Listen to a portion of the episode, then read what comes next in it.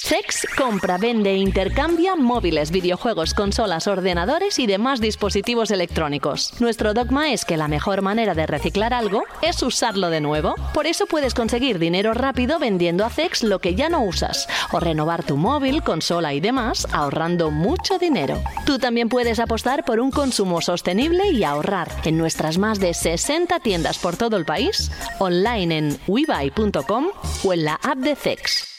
Ahora debería ser eh, lo habitual de escuchar una melodía, unos primeros compases, y me estás escuchando a mí y dirás, ¿qué ha pasado? ¿Se ha roto el ordenador de José? Pues no, el equipo de Banda Radio, el ordenador de momento lo tiene bien. Creo que cada uno en su casa lo tiene bien.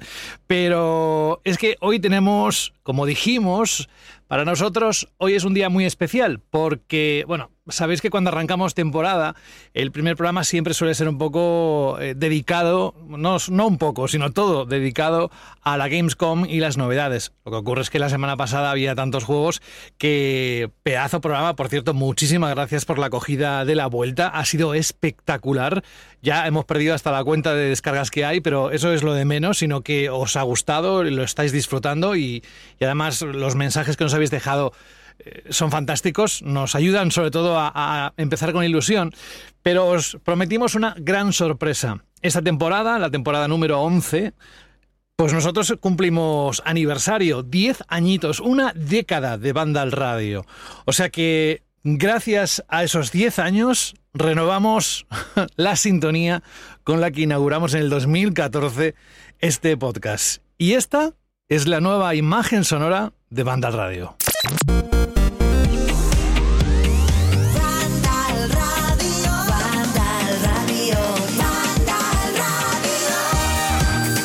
Así es, es una melodía festiva con la que queremos agradeceros no solo el estar ahí, sino haber creado una comunidad tan grande que no para de crecer y que estamos encantados de poder no cumplir 10 años, los que sean, con tal de que vosotros, pues eso, os amenicemos los viajes en coche o lo que hagáis cuando escucháis el programa. Saludos de José de la Fuente, es el programa número 2, pero realmente hoy es como para nosotros el estreno de la temporada.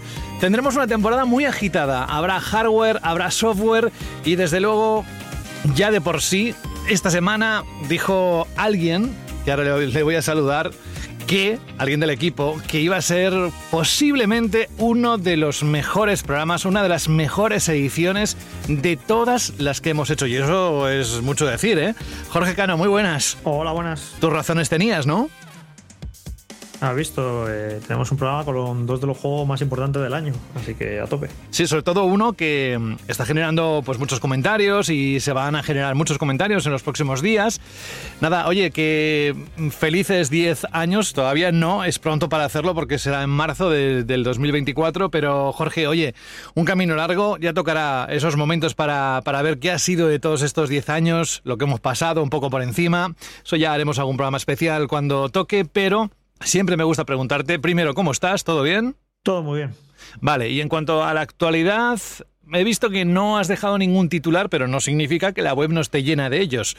Um, algo que reseñar, aunque sea um, no tan importante como para tocarlo en el programa, pero que deban Sí, saber no, los oyentes. No, he puesto noticias porque simplemente ya con hablar de Starfield y Super Mario Bros. Wonder y alguna cosita más que probado Fran en la Gamescom ya tenemos para hacer un programa de, de cuatro horas si quisiéramos. Entonces tampoco era cuestión de meter noticias, pero sí comentar que creo que la noticia que, que más está dando que hablar esta semana es la subida de precios ¿no? de PlayStation Plus, que no es pequeña. No Todo sube, digo ¿eh? lo- Madre mía. Sí, sí, que lo tengo aquí delante para que no quede sin decir. A ver, cuéntanos. la, la suscripción, la Essential, la de 12 meses, sube de 60 euros a 72. Y ya la, la extra sube de 100 a 125 y la premium sube de 120 a 150. O sea, no es una subida pequeña precisamente. Y evidentemente, pues la gente está quejándose y con todo, con todo sentido. Pero bueno, la inflación, los videojuegos nos han librado, eh, nos ha pegado por todas partes y ahora también llega a, los servicios de suscripción, que también subió eh, Game Pass un poquito hace unos meses. Y bueno, dicen que uno de los motivos puede ser que este año no están funcionando demasiado bien las suscripciones, no están aumentando. Eh, también es posible porque están saliendo muchos juegos y al salir muchos juegos buenos, si la gente está jugando a esos juegos, a lo mejor no está tan pendiente de estar suscrito y de los juegos que regalan, pues no lo necesita. Y el caso que, mira, pues a coger PlayStation aprovechar, de hecho voy a subir los precios y nada, y como con todo esto de las suscripciones y sobre todo esto del, de PlayStation Plus y el Gold en su día, que yo siempre lo he criticado porque me parece que no está, que no está muy justificado el hecho de que tengas que pagar eh, un dinero extra para poder jugar online, pues nada, hay que seguir tragando y si quieres jugar online en las consolas, pues tienes que pagar y te suben el precio y no tienes mucha excavatoria, a no ser que te compres un PC, que aquí Saúl estará con la cabeza. Entonces te compras un PC y te compras los juegos más baratos y no pagas por jugar online y bueno, es otro tipo de experiencia. O sea que de verdad eres gamer cuando juegas en PC. Gamer, claro. es que me encanta la palabra gamer, es eh, claro, claro. Entonces, pues eso, si juegas en consola, pues ya sabes que tienes estos peajes y uno de ellos es que tienes que, pagar por jugar online y que, bueno, pues te cobran lo que ellos quieran. Pues no, tienes, no tienes opción. Si eres preso ¿no? de la plataforma, si estás en PlayStation 5 y quieres jugar online, pues tienes que pagar lo que te pida Sony. Entonces, pues bueno, normal que la gente se queje. Seguro que cuando has dicho PC, a Saúl ha tenido un momento lemur, ¿sabes? Así, como se ha levantado, como diciendo, ¿what? ¿Qué? ¿Qué?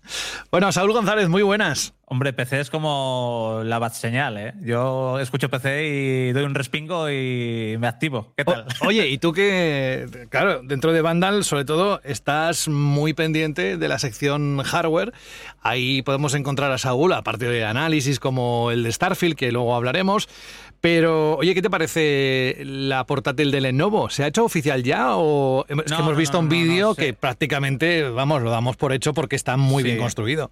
Sí, sí, sí. En teoría, o sea, según la filtración se presenta mañana, que tiene lógica. Saldrá este mismo mes de, bueno, este mismo mes de septiembre no. Bueno, mañana cuando publiquemos, sí, este mismo mes de, septiembre.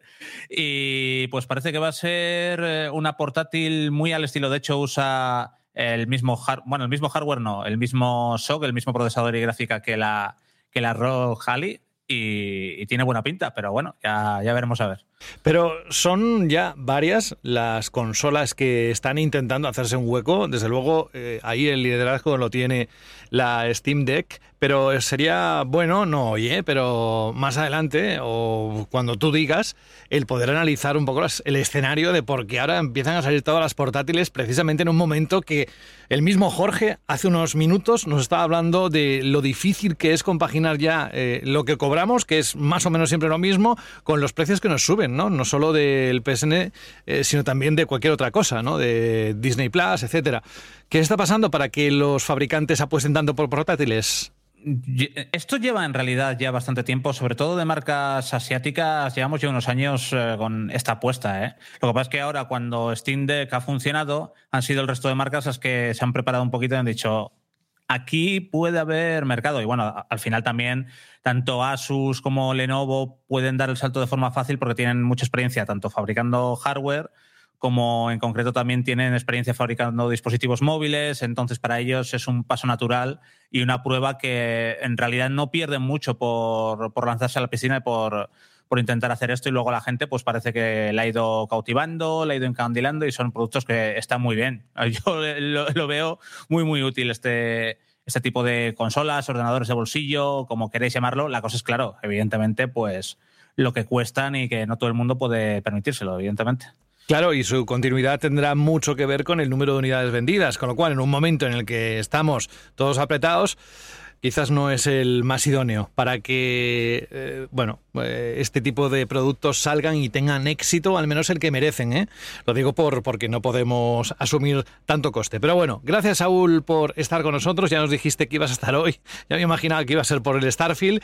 Ya nos hablarás luego de ese juego que está polarizando muchísimo la comunidad gamer en todo el mundo. Y vamos también a saludar a Alberto González, que también tiene que decir sobre los precios que suben en Disney Plus eh, ¿Cuándo es? ¿Ya? ¿A partir del 1 de septiembre o, cuándo, Alberto? Pues sí, ya mismo. De hecho, ahora que estaba comentando Saúl y que estabais hablando del coste de la vida y de cómo aumentan ¿no? Eh, eh, los costes de cualquier producto, servicio, alimentación o bien de consumo y los sueldos se siguen manteniendo exactamente igual o muy a niveles muy, muy, muy parecidos como hace unos años, te das cuenta de cómo llegaron las plataformas de streaming como una alternativa eh, barata, cómoda, para todo el mundo, ¿no? Que podía todo el mundo permitirse para poder disfrutar del contenido que querían en cualquier lugar, en cualquier momento. Y en los últimos dos, tres años, las grandes compañías, los grandes portales, los grandes entes del entretenimiento han ido poquito a poquito subiendo. Prime Video lo hizo, Netflix, pues ya hemos visto que lo ha hecho encima con determinadas políticas mucho más eh, lesivas para el usuario, como evitar compartir contraseña, el tema de las eh, cuentas, etcétera, etcétera. Disney, como bien dices, también está experimentando una, subida de todo y también HBO Max este verano también dio el pequeño susto de que empezaba también a subir sus precios, siendo aún, pese a esta subida de suscripción y de membresía, una de las plataformas más económicas del mercado. ¿Qué es lo que ocurre? Pues si antes tenías dos o tres plataformas, la gente empieza poco a poco a decidir cuál se queda y cuál no. Y esto de tener todos los portales, todas las suscripciones o todos los servicios, poco a poco ya se está viendo cada vez menos. Y creo que al final la gente va a acudir a algún tipo de contenido o algún tipo de plataforma que le ofrezca verdaderamente algo que le interese y que, pues eso, que merezca, por la pues merezca la pena por el dinero que desembolsa cada mes. Así que es un momento bastante curioso para todo este mundo de los servicios digitales, del vídeo bajo demanda, etcétera, etcétera. Aprovecho para decir algo que no hemos publicado, creo, en nuestro Twitter, nuestra cuenta de Twitter, ni en las redes sociales de Vandal, pero esta semana, por causas ajenas al equipo, no hemos podido realizar la edición que tocaría de Ya Verás, Sabéis que es el programa, el podcast que nació hace unos meses y en el que nos dedicamos exclusivamente a hablar de las plataformas de streaming, del cine, de los estrenos y todo esto, conducido por Alberto y un servidor y por nuestra Berta F. del Castillo, al que le mandamos un besazo. Esta semana no ha habido, pero no significa que el programa no vaya a estar la próxima. ¿eh? Simplemente ha sido un, parón de, de una semana porque hemos tenido que hacerlo así. Bueno, Alberto, pues eh, gracias por estar también tú conectado y ahora está Fran G. Matas. Hola Fran, muy buenas. Muy buenas. Me estoy riendo porque se me está ocurriendo una maldad. Mm, claro, eh, no sé, en el imaginario de, los oyentes seguro que todavía queda aquella escena en la que tu perro no te dejaba hacer la conexión desde la casa del pueblo eh, o la casa de tus padres. Y estoy por ponerlo un ratito, pero creo que no voy a ser tan malo. Simplemente voy a preguntarte cómo estás, que te echamos de menos la semana pasada, que supimos que por Jorge que no pudiste estar porque por el tema del vuelo, pero oye, em, ¿todo bien? ¿Las vacaciones, si has tenido estos meses bien? Cuéntanos algo. Sí, sí, muy bien. O sea, vacaciones pues estuve a mediados de julio, si no recuerdo mal. Y, vaya, ya sabéis que la semana pasada estuve en Gamescom, jugué muchísimos juegos muy interesantes. Sí, hoy nos hablarás de eso. Sí, sí, sí. De... No podré hablar de todo porque si no, pues haría un monográfico de 17 horas. Eh, tenéis muchas impresiones y las que quedan eh, publicadas en, en Vandal, en la web. Y vaya, es que la semana pasada, cuando estaba esperando al avión, le dije a Jorge, si, si eso, mm, llamadme para el podcast y entro. Y me dijo, eh, no, no, porque ya mismo te montan el avión, tal, no sé qué, no sé cuánto. Claro, ¿quién iba a pensar que, que, se iba a retrasar el avión otra vez y bla, bla, bla? O sea, ha sido eh, apoteósico, para en el mal sentido, el, el ir y volver de, de la Gamescom este año. A ver, Pero ha merecido mucho la pena por, mm. simplemente por, por ir, porque la cantidad de juegazos que, he podido probar mm, ha sido increíble. Luego queremos tener tu valoración general de lo que ha sido esta edición, tú que también has estado en otras ediciones y si has notado cambios, evidentemente los juegos de los que puedes hablar nos hablarás y si no, pues quien quiera tener más información sobre cómo se desarrolló la pasada edición, la semana pasada de la Gamescom, pues eh, en Vandal tiene toda, toda la información. Que digo yo que en el mes de agosto es normal casi normal, Fran, tener algún tipo de problema con los vuelos o con el transporte, porque está todo a petar. Pero bueno, poco a poco va la, la, gente volviendo de sus vacaciones, se va incorporando al curro y nosotros estamos ahí para que os sea mucho más sencillo a la vuelta. Bueno, pues nada, vamos a comenzar con el análisis de Starfield. Escuchamos un consejo y volvemos enseguida. En lo profundo de tu cajón se escucha la voz de un triste móvil muerto de asco. ¿Qué será de mí ahora que nadie me quiere? Antes hacía fotos, veía TikToks, enviaba WhatsApps a lo loco. Aún tengo ganas de vivir. Sácame del cajón y llévame a Zex. Ese móvil merece una segunda vida. Llévalo a tu tienda Zex más cercana y te daremos el mejor precio por él. En tu cajón no vale nada, pero en Zex Te lo cambiamos por dinero en efectivo. Trae tu móvil a CEX y consigue Pastuki de la buena. Tiendas por todo el país y también online. Busca CEX.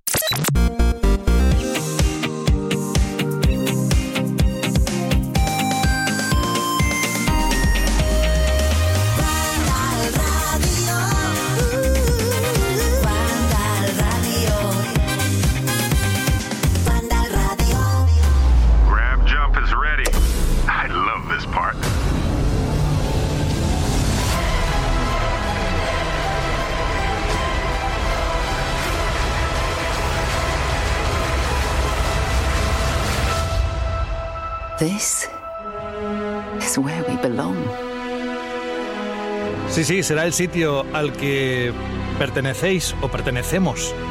Pero desde luego lo que sí que es esta producción, una de las más grandes bajo el sello de Microsoft de los últimos años y por tanto está teniendo una repercusión más grande si cabe de lo que igual alguno podría esperar, ¿eh? algún despistado. Quien sepa de qué va el juego y si nos ha seguido en los últimos meses, en los últimos largos meses, habrá visto a través de la página web de Vandal que se acercaba algo grande. Incluso había dudas de que se pudiera retrasar de nuevo por lo grande, por lo gigantesco del proyecto. Pero de eso nada. Saúl ya está aquí.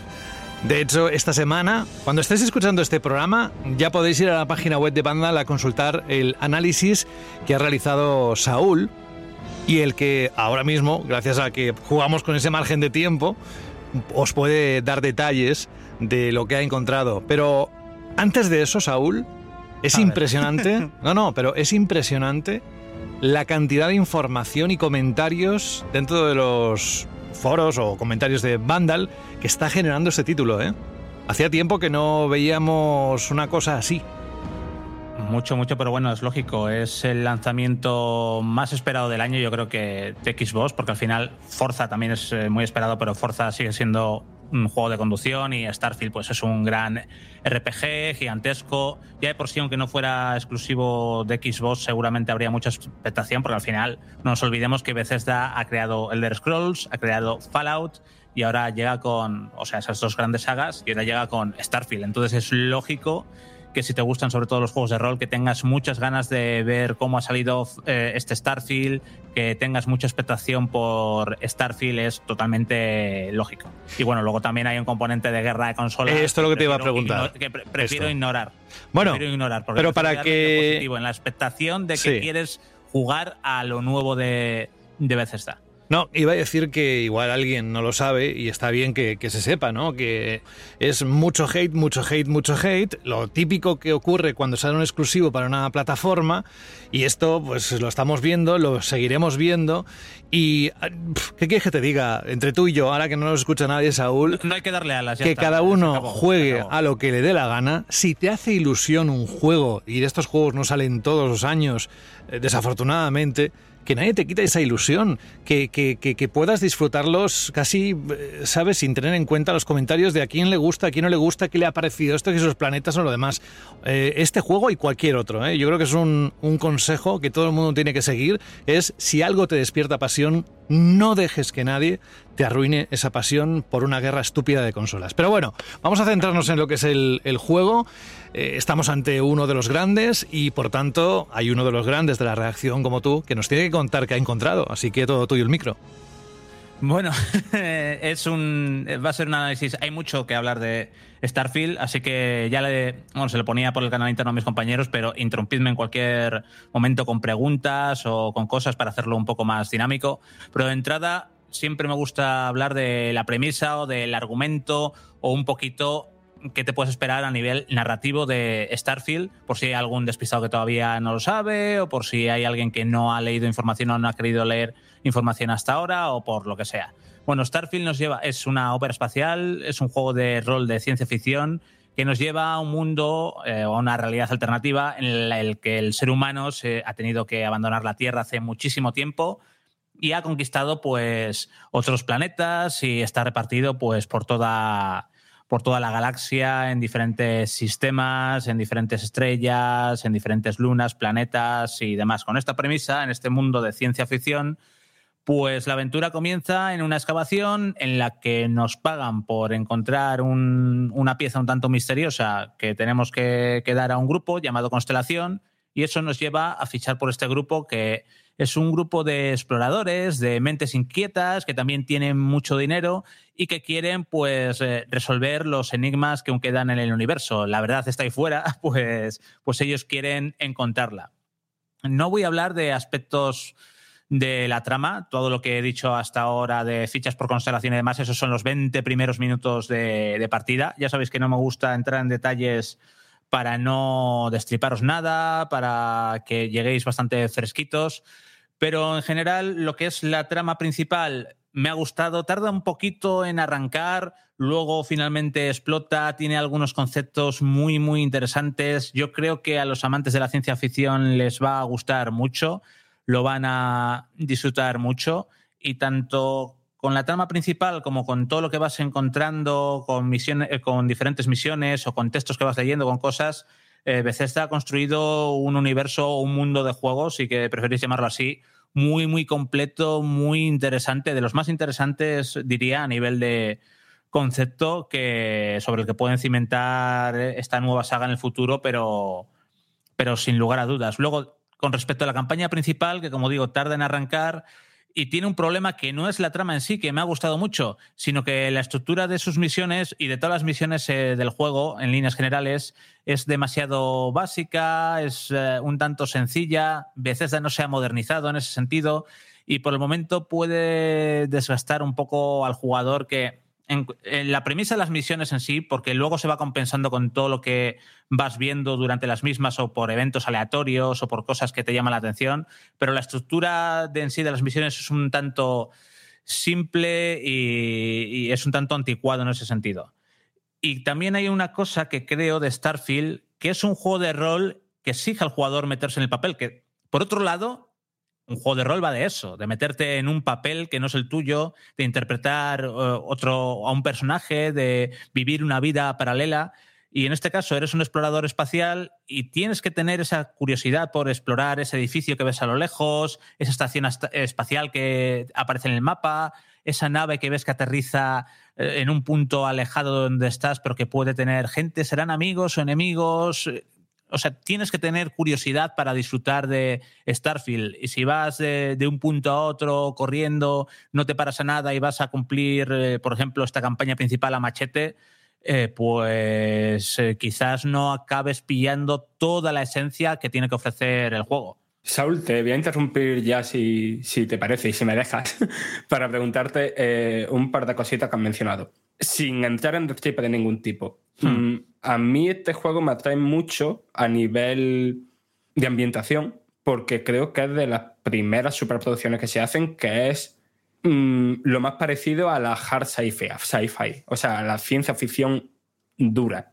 Si voy esperando eso, está a gusto. Quiero decir, mm, ¿hasta qué punto es, es eso? Es una ciencia ficción, entre millones de comillas, realista. Hombre, es una ciencia ficción, bueno, al final hay ficción, es que, pero, pero sí que todo lo argumentan con teorías científicas y con cosas que pueden, que pueden resultar ser reales. He hecho incluso eh, los mapas estelares y, todo han contado con la colaboración de la NASA para ciertas cosas, para que sea realista, incluso los tipos de sistemas y, y demás.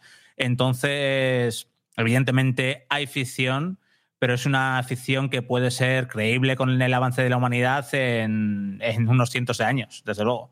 Y lo otro, han mencionado que la narrativa y sobre todo el trasfondo se cuenta con, entre, además de misiones, conversación y tal, los textos. O sea, al nivel de cómo cuenta la historia podemos esperar lo mismo que un Fallout o un Skyrim, en plan de, de eso, de muchísimos textos que leer si de verdad quieren empaparte su mundo o ha avanzado algo en ese sentido. No, si quiere, o sea, hay un montón de, tablillas eh, digitales que, leer con información a través de correos electrónicos entre gente que te va eh, desgranando una historia. Hay algún libro por ahí también para leer, pero creo que se hace de una forma bastante orgánica y cuando te encuentras una de esas tábulas que, se llaman tábulas digitales, eh, te apetece coger y parar a leerla y te encuentras cosas muy, muy interesantes y también se aprende mucho del universo a través de conversaciones con los personajes y, con lo que se va escuchando en las diferentes misiones, también en las misiones secundarias o de facción, aprendes mucho de, pues, de los conflictos que ha habido en este universo. De hecho, puedes alistarte en una de las facciones, eh, en la. Bueno, no voy a decir ni, siquiera los nombres para, para, para no estipar nada, pero antes de alistarte, una de las opciones que tienes es de ir visitando una especie de museo en el que te repasan la historia de esa, de esa facción, los conflictos que ha tenido. Luego también la propia Bethesda ha publicado como, un, como una especie de calendario histórico de todos los hechos ocurridos antes del inicio de Starfield para el que quiera, para el que quisiera leerlo y entrar al juego con un poco más de conocimiento. O sea que hay, hay muchas cosas, hay muchas formas de obtener información sobre ese universo, sobre ese mundo. Claro, Saúl, y en relación a esto, porque es cierto esto que, que estás comentando, que se han esforzado muchísimo en lo que se llama comúnmente como la construcción de mundo a la hora de ambientar esta historia de ciencia ficción, darle una propia personalidad, eh, regarla y aderezarla con un montón de eventos históricos. Esto que comentas de la cronología, si los oyentes de Vandal Radio no la han visto o no la conocen, es impresionante porque van comentando casi año por año sucesos muy interesantes o importantes que ayudan a llevarnos al momento histórico del, videojuego en ese futuro lejano. Aunque varios es muy curioso. Aunque a varios de ellos luego también se les hacen referencia y te los explican dentro, de, dentro, del, dentro del propio juego. Pero evidentemente, si te lo has leído antes, pues llegas ahí con, con ese puntito extra de pillar referencias o de saber un poco, de no estar tan, de, tan perdido, entre comillas, al principio de la partida, aunque, aunque vamos, es muy fácil empaparse de todo. Como que tienes más, un poco más de contexto, ¿no? Sí, sí, sí. Y Saúl, mi pregunta va en relación a esto. Es decir, sabemos que es un videojuego de rol, con acción, al estilo de Bethesda en sus mejores momentos, que tiene una gran ambientación, que tiene una buena historia, que tiene misiones secundarias, misiones principales. Y mi mayor miedo a estas alturas de la película, eh, en la que ya a lo mejor no tienes tanto tiempo y quieres disfrutar en este caso de una buena historia o también de un buen universo, nunca mejor dicho, es eh, las misiones de la historia principal son lo suficientemente eh, inteligentes, interesantes, eh, atrayentes, ¿no? En, el sentido de, mejor sentido de la palabra, que te, te llaman la atención o despiertan tu atención como jugador, o al final acabas deambulando, te acabas perdiendo y hay misiones secundarias que pueden ser más divertidas o más entretenidas, dejando de lado poco a poco la historia y al final acabas en tierra de nadie, porque es algo que muchos juegos de rol no saben hacer. Comentabas hace unos programas que Baldur's Gate sí lo hace y sabe más o menos cómo mantener la atención y la tensión de la, de la narrativa. ¿Esto cómo lo hace Starfield? Pues durante las primeras horas cuesta porque, como digo, las misiones, la estructura de la cadena de misiones principales, eh, es que no,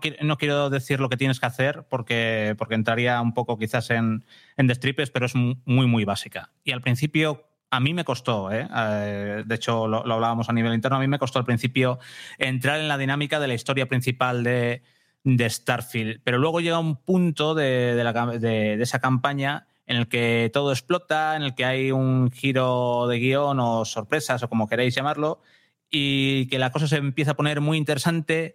Y aunque esas misiones, quitando dos o tres de la campaña, siguen siendo eh, un, siguen teniendo un concepto muy básico, como ya estás enganchado a la historia, eh, ya quieres seguir haciendo la, la, campaña y te incita a seguir descubriendo cosas y luego eh, hacen un par de digamos, trucos narrativos para, mantener la atención. O sea, que está muy bien. Y en, ese, en el sentido de que sí, la trama sí es capaz de mantener tu atención a partir de determinado momento, pero como la estructura de las misiones, si esperáis algo muy enrevesado, misiones que no sean las clásicas y típicas que hemos visto mil veces en un videojuego, eh, no, aquí eh, uno de los delitos, de los delitos, suena muy fuerte, de los pecados de, de Bethesda con Starfield es quizás en algunas cosas no saber renovarse y adaptar su fórmula a lo que es el 2023 y a lo que son los juegos de, nueva generación. Pero sin embargo, a nivel argumental, sí que tienen cosas muy, pero que muy chulas y muy, pero que muy interesantes.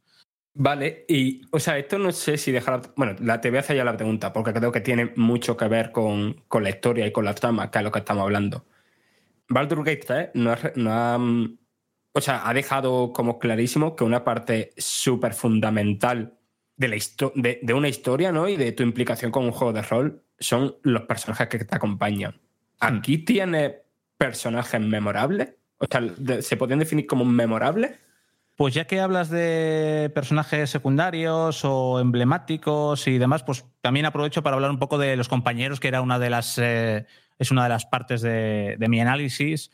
Y la respuesta a tu pregunta, sí tienen trasfondo, sí tienen historias que son interesantes, pero eh, emblemáticos o legendarios o que tengan un gran peso, que les cojas mucho cariño y demás, yo no, por lo menos yo no he empatizado demasiado con, con ninguno de ellos. Igual quizás hay por ahí alguno escondido que, que, no sé de su vida y hubiera empatizado mucho más. O sea, son personajes que están bien construidos, pero yo no he empatizado demasiado con ellos y de todas formas la historia y todo lo que tiene que ver con Starfield gira más en torno al propio universo en sí que en torno a las figuras que te rodean. Que por cierto, estos compañeros, eh, bueno, ya se dijo que los puedes usar de tripulación para tu nave o para construir un asentamiento y que se queden ahí trabajando.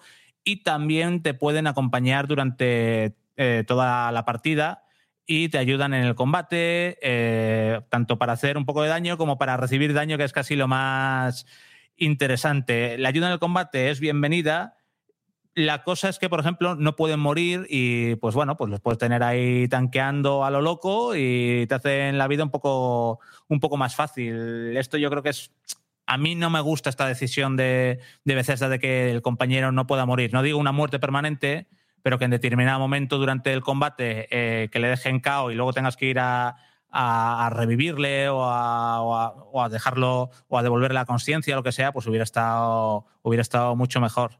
Y aprovechando también esto, quiero hablar de las opciones de diálogo que me parece que es otra de, de las cosas en las que Bethesda, estando bien y cumpliendo, tampoco ha evolucionado demasiado. No quiero decir que las capacidades, que las decisiones que tomas en el juego no tengan un impacto porque lo tienen. ¿eh? Hablo de las conversaciones con los eh, con otros personajes y de las mecánicas, por ejemplo, de persuasión, engaño, comercio y demás. Yo ya sabéis, ya os dije en, en Baldur's Gate 3, que me hice un mago parlanchín, y aquí también me hice un personaje bastante parlanchín. A mí me gusta siempre el enfoque de las conversaciones. Y, por ejemplo, para la persuasión se tiene que hacer como a través de un minijuego en el que tienes que escoger las líneas de diálogo correctas para, eh, para, que, para convencer al NPC, al personaje no jugador, de que pues acceda a hacerte una rebajita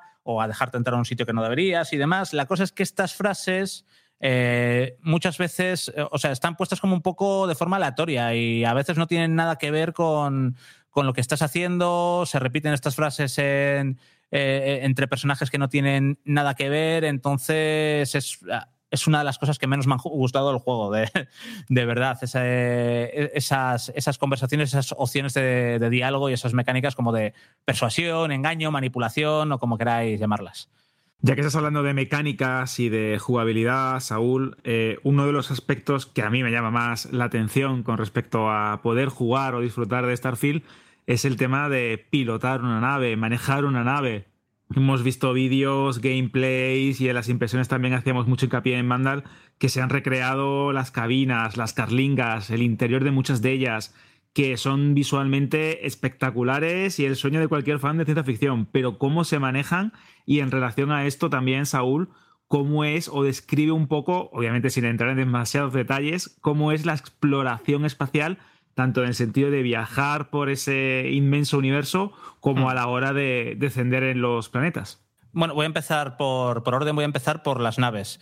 Eh, sí que se han recreado las naves, hay naves eh, muy diferentes, con paneles de control diferentes. En una nave más grande verás un panel de control mucho, mucho más amplio, pero luego el manejo es sencillo y, ojo, que yo estoy bastante, bastante de acuerdo con que sea sencillo, es muy accesible el manejo de, la nave, es comodísimo, tanto para eh, jugar en consola como para jugar con, ratón es súper, súper cómodo, que hay veces que te pones a disfrutar de un título espacial y si no tienes un joystick o un panel de control o un simulador de vuelo, vamos, eh, se hace complicado y aquí en, Starfield es súper accesible y es, es sencillo pero muy efectivo, muy pero que muy efectivo. Eh, y además, a pesar de ser sencillo, sí que te hace sentir que estás controlando cosas de la nave porque, por ejemplo, dependiendo del motor que tengas, tienes un número de unidades de energía disponibles que tienes que repartir entre escudo,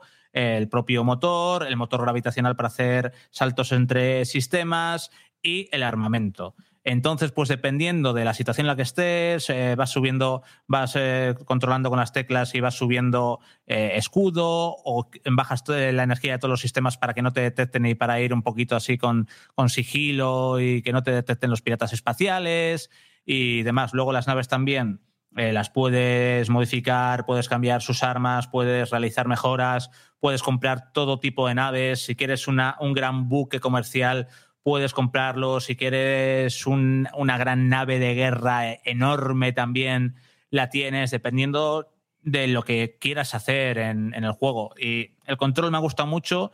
Y el combate es sencillote, pero, pero efectivo, pero efectivo. Así que yo creo que incluso si hay gente, porque habrá gente que incluso esto de pilotar las naves y el combate espacial quizás eh, sea lo que menos la traiga del juego y le dé un poco más de, pereza, por así decirlo, pero es muy, es muy, es muy asequible ¿eh? para todo tipo de jugador y, es bastante divertido y, yo creo que lo vais a disfrutar.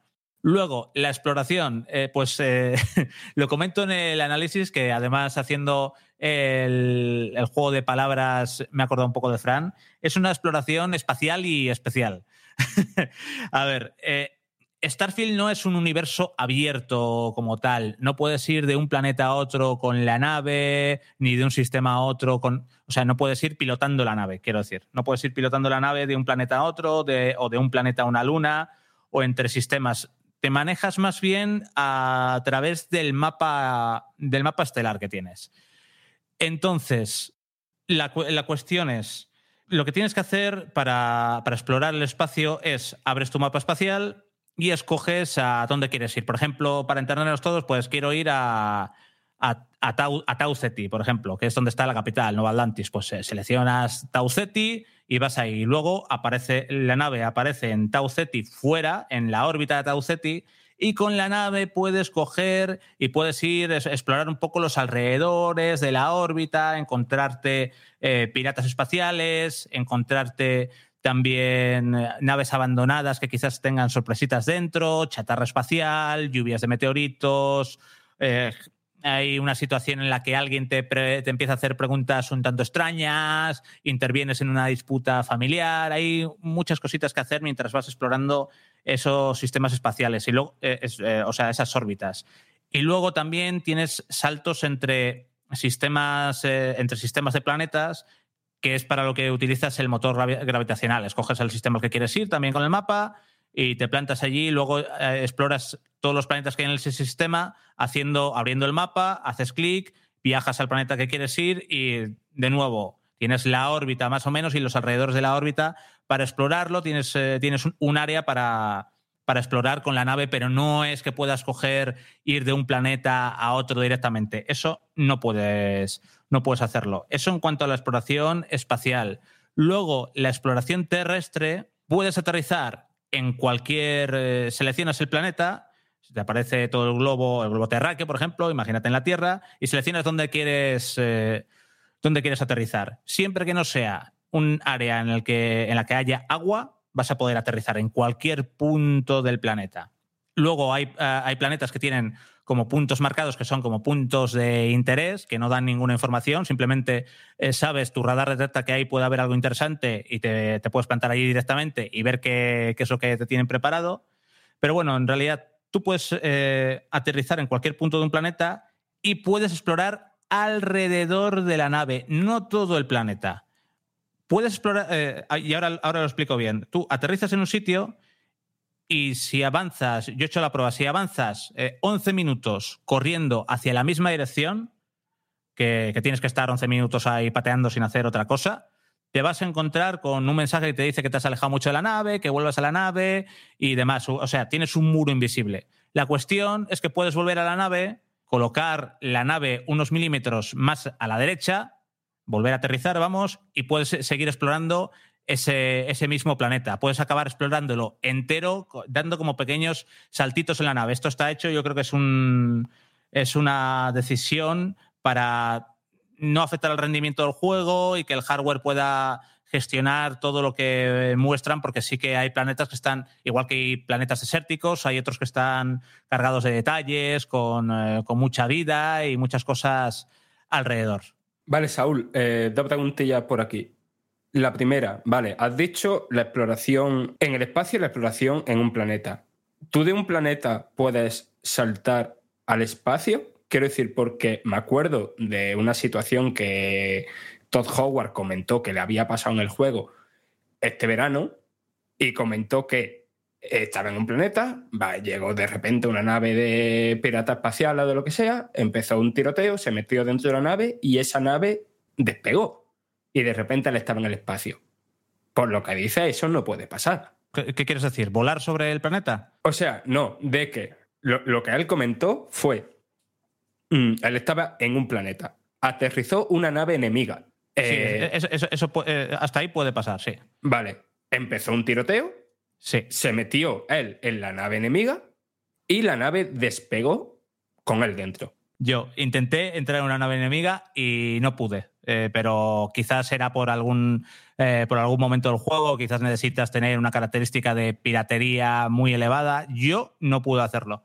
Quizás si tienes una, una característica de piratería elevada te permite entrar en la nave, no lo sé. Mm, pero no, no, sé yo si, si se podría, ¿eh? Claro, es que por lo que dices, o sea, si la justificación de hacer eso es el tema de la carga y todo eso, igual que no lo puedes hacer tú con tu nave, mm, lo mismo no podrías hacerlo. O sea, no, no, entiendo, pues tú sí puedes coger, llegar a tu nave y despegar, no. Tú puedes coger, estás en el planeta, te metes en tu nave y despegas hasta el espacio directamente, sin tener que pasar por un mapa, sin tener que pasar por un menú. Hombre, llegas a la cabina y despegas, claro. Sí, sí, sí. Le das al botón y despegas. Pero Francis creo que se refiere a algo como algo más sin ningún tipo de, eh, vamos a decir, barrera, eh, eh, secuencia de vídeo o de cutscene, sino que simplemente algo más rollo man, No Man's Sky, Fran, a lo que te refieres. Exacto, exacto. Vale. no, no, claro, que no, claro que no puedes hacerlo. Tú llegas a tu cabina y, despegas, pero pulsas el botón despegar y, despegas. No hay otra forma de. Y, despegas directamente al espacio. No puedes ver, no puedes sobrevolar el planeta ni, nada por el, eh, por el, estilo. De ahí te, se inicia una pantalla de carga y acabas en el espacio. Vale, vale, vale. Eso aclarado. Y después, ¿qué cosas interesantes pueden pasar en un planeta? O sea, entiendo que hay planetas principales con su ciudad principal y todo eso, que ahora pues hablarás de ello, supongo. Pero tú aterrizas en un planeta random, de estos de los que dicen de los más de mil planetas generados automáticamente, ¿qué cosas pueden pasar ahí? Pues puede pasar que te encuentres con una fortaleza de unos piratas espaciales, puede pasar que, que, no haya absolutamente nada y que simplemente tengas un lugar que esté muy bien porque tenga muchos recursos para construir una base, te puedes encontrar con un asentamiento de, mineros que necesitan tu ayuda, puedes encontrarte algún edificio de ruido, un laboratorio secreto, diferentes accidentes eh, geográficos, un volcán, unas montañas con algo muy chulo en el centro. Hay, hay variedad de situaciones. O gente que necesita ayuda, misiones secundarias, puedes encontrarte eh, todas esas cosas. O simplemente nada, ¿eh? que hay sitios en los que llegas y estás en una zona y solo tienes alrededor flora y fauna y, ya está, y no hay absolutamente nada. No, hay, eh, no tiene por qué haber algo de, interés que llame tu atención en todos los planetas ni en todas las zonas. No, no lo hay, de hecho. Bueno, yo creo que poco a poco nos vamos haciendo una idea de qué se puede hacer o qué es Starfield, que es un juego de rol en espacio, cómo se exploran los planetas, las posibilidades que tenemos, la ambientación, el contexto de ciencia ficción que nos ofrece un poquito de la historia, pero a mí me interesa, obviamente Saúl, como sabes, como buen rolero que soy, cómo funciona el sistema RPG de este, de este juego. en títulos anteriores como Fallout, eh, Skyrim, creo que eh, este estudio conseguía muy bien equilibrar lo que era una experiencia de rol, pero también haciéndola accesible. Obviamente eran títulos medievales en un caso y como retrofuturistas y apocalípticos en el otro. Ahora que tenemos un juego de ciencia ficción con tanta exploración, con este toque shooter, con armas avanzadísimas, quiero que me cuentes un poco cómo funciona todo esto el tema de clases, un poco las estadísticas, cómo funcionan y obviamente pues eh, las armas. O cuéntanos tú qué está pasando en tu calle, porque vamos, está ahí la sirena que no calla, ¿eh? Están llegando los Xboxers, No sé qué me interesa más. Vienen corriendo, vienen corriendo a, A escuchar las podcast antes de 40. tiempo. Exactamente. No Bueno. vayáis a por Alberto, que Alberto se ha liado. Alberto le va a gustar Starfield. A ver, eh, en cuanto a experiencia de rol y de cosas que puedes hacer. Bueno, en- a nivel de. Primero, a nivel de progresión de personaje, evidentemente tienes. eh, cuando lo creas, tienes pues la típica personalización de aspecto. Luego tienes una especie de trasfondos que te dan como unas habilidades base de tu árbol de habilidades. Y de hecho he hablado muy poco de la progresión del personaje en el análisis, de hecho no he hablado prácticamente nada, simplemente mencionar que ya existe, porque no es eh, a nivel de progresión no es nada, no es nada revolucionario. Tienes varios árboles de personajes, de personajes, perdón, de habilidades, dependiendo de, del tipo de habilidad, de combate, dialéctica, ciencia, salud, y a partir de ahí, pues dependiendo del tipo de personaje que te quieras hacer, vas, lo vas construyendo y con cada nivel puedes aplicar un puntito a, a lo que quieras. Y luego esas mismas habilidades, puedes mejorarlas eh, realizando esa habilidad. Por ejemplo, si eh, te subes un punto en armas láser, eh, para poder agregar un segundo punto tienes que matar, no recuerdo la cifra de memoria, pero 100 enemigos con armas láser y ya puedes desbloquear el segundo punto. Pero vamos, es un sistema, el sistema de progresión en ese sentido es básico pero efectivo. Tampoco hace falta que sea muy enrevesado ni nada. Es al final el sistema de. Eh, mientras te dé posibilidades, el sistema de, de progresión de los personajes a mí en un RPG de este estilo no me parece no me parece crucial. Sí que en otros juegos estilo Diablo, por las diferentes composiciones que se pueden hacer, sí, pero aquí, aquí, aquí no me parece tan, tan crucial. Luego, ¿qué puedes hacer? ¿Qué sensación de rol? Pues tienes muchísimas cosas para hacer lo que te dé la gana, como te dé la gana. De hecho, una de las cosas que, del que tiene buenas el juego es que no te da mucho la brasa en el inicio y te deja muy suelto. Eso es bueno y es malo a la vez. Bueno, porque eh, puedes jugar y hacer lo que te dé la gana prácticamente a los 20 minutos de partida, pero malo porque, claro, puedes hacer lo que te dé la gana, pero no tienes ni pajolera idea de lo que puedes hacer. Entonces, si hay tanto que puede, que puede abrumar. ¿Pero qué puedes hacer? Pues si quieres, eh, por ejemplo, te puedes encontrar de repente explorando algo, una sustancia que es de contrabando. ¿La vas a usar? ¿No? Igual la usas y ves que paga mucha pasta y decides convertirte en un contrabandista, en un contrabandista. Bueno, es tu decisión. También tienes, eh, puedes convertirte, eh, bueno, unirte a una de las facciones que hay disponibles, eh, cumplir todas sus misiones, que te den la ciudadanía de un país y eso te lleva a conseguir de un país de una facción y eso te llega a conseguir un ático de lujo que luego puedes decorar a tu gusto y pavonearte por, por ahí, por la ciudad, como que eres el número uno. Eh, puedes convertirte en un pirata espacial, en un cazarrecompensas, en un comerciante legal montando un asentamiento en un planeta que has descubierto tú y que has visto que hay eh, un montón de recursos y gracias a eso te vuelves el tío gelito de Starfield y, y- tienes muchísimo dinero. Eh, tiene, tienes muchísimas opciones. No hay ninguna que, que afecte a la partida, porque en realidad, cumpliendo más o menos las misiones principales, ganas el suficiente dinero como para mejorar el equipo y, e ir avanzando en la campaña. Pero están ahí para que tú te montes tu propia aventura como, como te dé la gana, y eso eh, hay que agradecerlo en un juego de rol. Que quizás utilidad real la tiene, pues lo hablaba con Jorge, de hecho. No, eh, simplemente crearte tú tu película dentro de Starfield y jugarlo y montarte tú tu, tu aventura en la cabeza y eso también es bonito y que un juego de rol de opciones está, está muy bien. Hay una cosa, Saúl, que a mí lo que a mí Fallout 3 es uno de mis juegos favoritos de todos los tiempos. Yo creo que pocos juegos se disfrutan más. Skyrim igual, me encantó. Y a mí lo que me gusta de los juegos de Bethesda de ese estilo es que tienes ahí un enorme mundo y te ponías a andar y pues te encontrabas cosas siempre interesantes, ciudades, casas, sí, sí, personajes, mazmorras. El simple hecho de patear y ir a algún sitio ya sabes que, te, que vas a descubrir cosas, que van a pasar cosas. Pero paradójicamente, Starfield, al ser tan grande en escala, ya no es un mundo, ya es un universo con planetas. Claro, para que te encuentres esas cosas interesantes, te tienen que llevar un poco de la mano. Porque Hmm. si no, estarías como horas y horas andando por páramos en los que no te encuentras nada. Sí. Y es curioso porque al ser tan. Eso lo, lo- lo pensé desde el principio de que lo presentaron y explicaron el concepto de que había cientos de planetas y tal. Dije, pues que a mí la exploración me parece menos interesante que la de los eh, estos juegos de veces que he comentado, porque Mm. era simplemente ponerte a andar y siempre te iban surgiendo cosas y encontrando Claro, cosas. claro, y aquí, sí. claro, al ser tan grande, tener que salir del planeta con la nave, aterrizar, claro, te tienen un poco que ir diciendo, mira, vete aquí o vete allí, que te vas a encontrar cosas interesantes, porque no te pueden estar eh, Sí. visitando y andando por planetas porque sí, a ver si te encuentras algo. Sí, sí, sí, aparecen. Hay.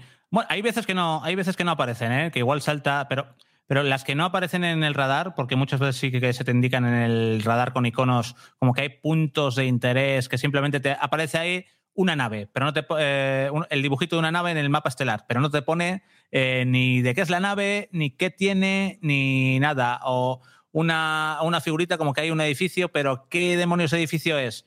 no lo saben, te tienen que llevar un poco más de, de la mano en ese sentido y los que no, las zonas o las cosas que no aparecen sí que están, sí que las tienes a mano. Por ejemplo, dar un salto a cierto planeta y que, y que en la órbita veas de- a lo lejos, un poquito a lo lejos, pero la veas, una especie de hotel espacial que, esté- que parece que, está parpadeando y dices, "Eh, ¿esto qué es? Voy a acercarme a ver qué hay. Eh, pero sí que en este sentido, y lo comento también en análisis, mm, yo hubiera preferido, yo, una experiencia un poco más pequeña que no abarcara tantos planetas que en realidad creo que no sirven de mucho y, que, que- estuviera todo más condensado, que hubiera... No quiero decir que no haya muchas cosas que te puedes encontrar en, Star- en Starfield, que te puedes encontrar muchísimas cosas, pero sí que fuera todo más orgánico o que hubiera mayor densidad a la hora de, encontrarlas. Y lo bonito, de, por ejemplo, de, Skyrim era que ibas dando un paseo por ahí, por la montaña con la nieve y de repente veías una cueva a lo lejos, pero es que tenías que ir paseando en el caballo. Eh, no, no, era, no te proponía el juego directamente hacer clic, clic para, eh, para desplazarte a los sitios como sí tienes que hacer en Starfield, que ya la propia exploración de, eh, de los planetas o para moverte entre planetas tienes que hacer clic. Eh, es es, como decirte, usa el viaje rápido todo, todo el rato. Y yo creo que ahí se difumina parte de la, por otro lado, grandeza que puede tener Starfield. Y por eso es lo que comentaba al principio. Como en Starfield no te metas en el rol de que eres un explorador y te pique la curiosidad de ver qué esconde ese iconito o eso que o esa nave que he visto aterrizar a lo lejos o esa nave que hay allí, como no te pique ese gusanillo, eh, es que eh, me apostaría que Starfield al jugador que no le pique ese gusanillo no le va a gustar. No le va a gustar porque se va a encontrar con, con una, con una campaña principal que sí tiene una buena trama, pero que con misiones simples. Y si va y pim pam, pim pam a la campaña principal, Starfield eh, le va a parecer un juego que está bien, eh, pero simplemente un juego que está bien. Yo te iba a preguntar, Saúl, mm, hemos hablado de planetas y, de, y del espacio y tal, pero también se ha promocionado bastante el tema de, de las ciudades. ¿Cómo son realmente? Porque lo que se ha visto en vídeos parece bastante espectacular, pero no sé si después la expectati- está a la altura de las expectativas. Las ciudades no son grandes, o sea, habría gente que quizás pensara que son enormes y no son, las, eh, las ciudades no son muy grandes. De hecho, por ejemplo, en Nueva Atlantis, que es la primera ciudad que vais a visitar, eh, o sea, a nivel visual y a nivel artístico, todo Starfield a nivel artístico es espectacular. Eh, Eso, eso os lo digo ya. A nivel, el diseño artístico de Starfield es espectacular y el de las ciudades también cada, cada una a su manera. Pero no son las ciudades principales, no son, no son demasiado, demasiado grandes. Y por ejemplo, en Nueva Atlantis, cada tienes unos cinco, creo que son cinco puntos a los que necesitas pantalla de carga para entrar a las diferentes. Está faseada como en cinco, como en cinco barrios a los que te tienes que desplazar por, con, con un metro y, y demás. Y las ciudades a nivel de diseño son espectaculares, sí, pero no esperéis grandes urbes ni nada por el estilo. Y de hecho, mi ciudad favorita es la que cuando llegas dices, pero ¿qué es esto? Es una, una- es una petrolera y luego te encuentras una ciudad que es la, la- la leche. Pero no quiero destriparos el nombre ni nada y quiero que la, que la encontréis vosotros Y bueno, apa- aparece como es eh, una parte en, el videoanálisis que me ha recordado muchísimo al estilo, tiene un estilo muy cyberpunk y es, una, es, es la ciudad que más me ha gustado de, del juego. Pero a nivel de tamaño no son muy grandes, pero sí que a nivel de detalles y de cositas sí que me han gustado artísticamente todas bastante. ¿Y qué tipo de cosas podemos hacer en ella? Pues eh, desde lo típico de comprar, tomarte una cerveza, aceptar eh, misiones, encontrarte con gente de la facción, encontrarte con diferentes eh, tipos de... Al final las ciudades son como en cualquier otro lado, son un hub de, de actividades, un repositorio de actividades en las que puedes encontrar cosas a nivel comercial, puedes comprarte un pisito si quieres y decorarlo como, como dije antes, eh, puedes comprar una nave, puedes llevarla al taller para repararla o modificarla, tienes misiones de facción dependiendo de la, de la ciudad en la que estés. Si estás en una ciudad de la eh, si por ejemplo has cometido en un delito, un delito y estás en la ciudad, en una ciudad de la facción contraria a donde has cometido el delito, puedes llegar ahí a un cajetín y pagar tu recompensa para que la gente te deje buscar y puedes hacer, eh, es un repositorio de, de actividades en, en realidad, como, como es lógico al final.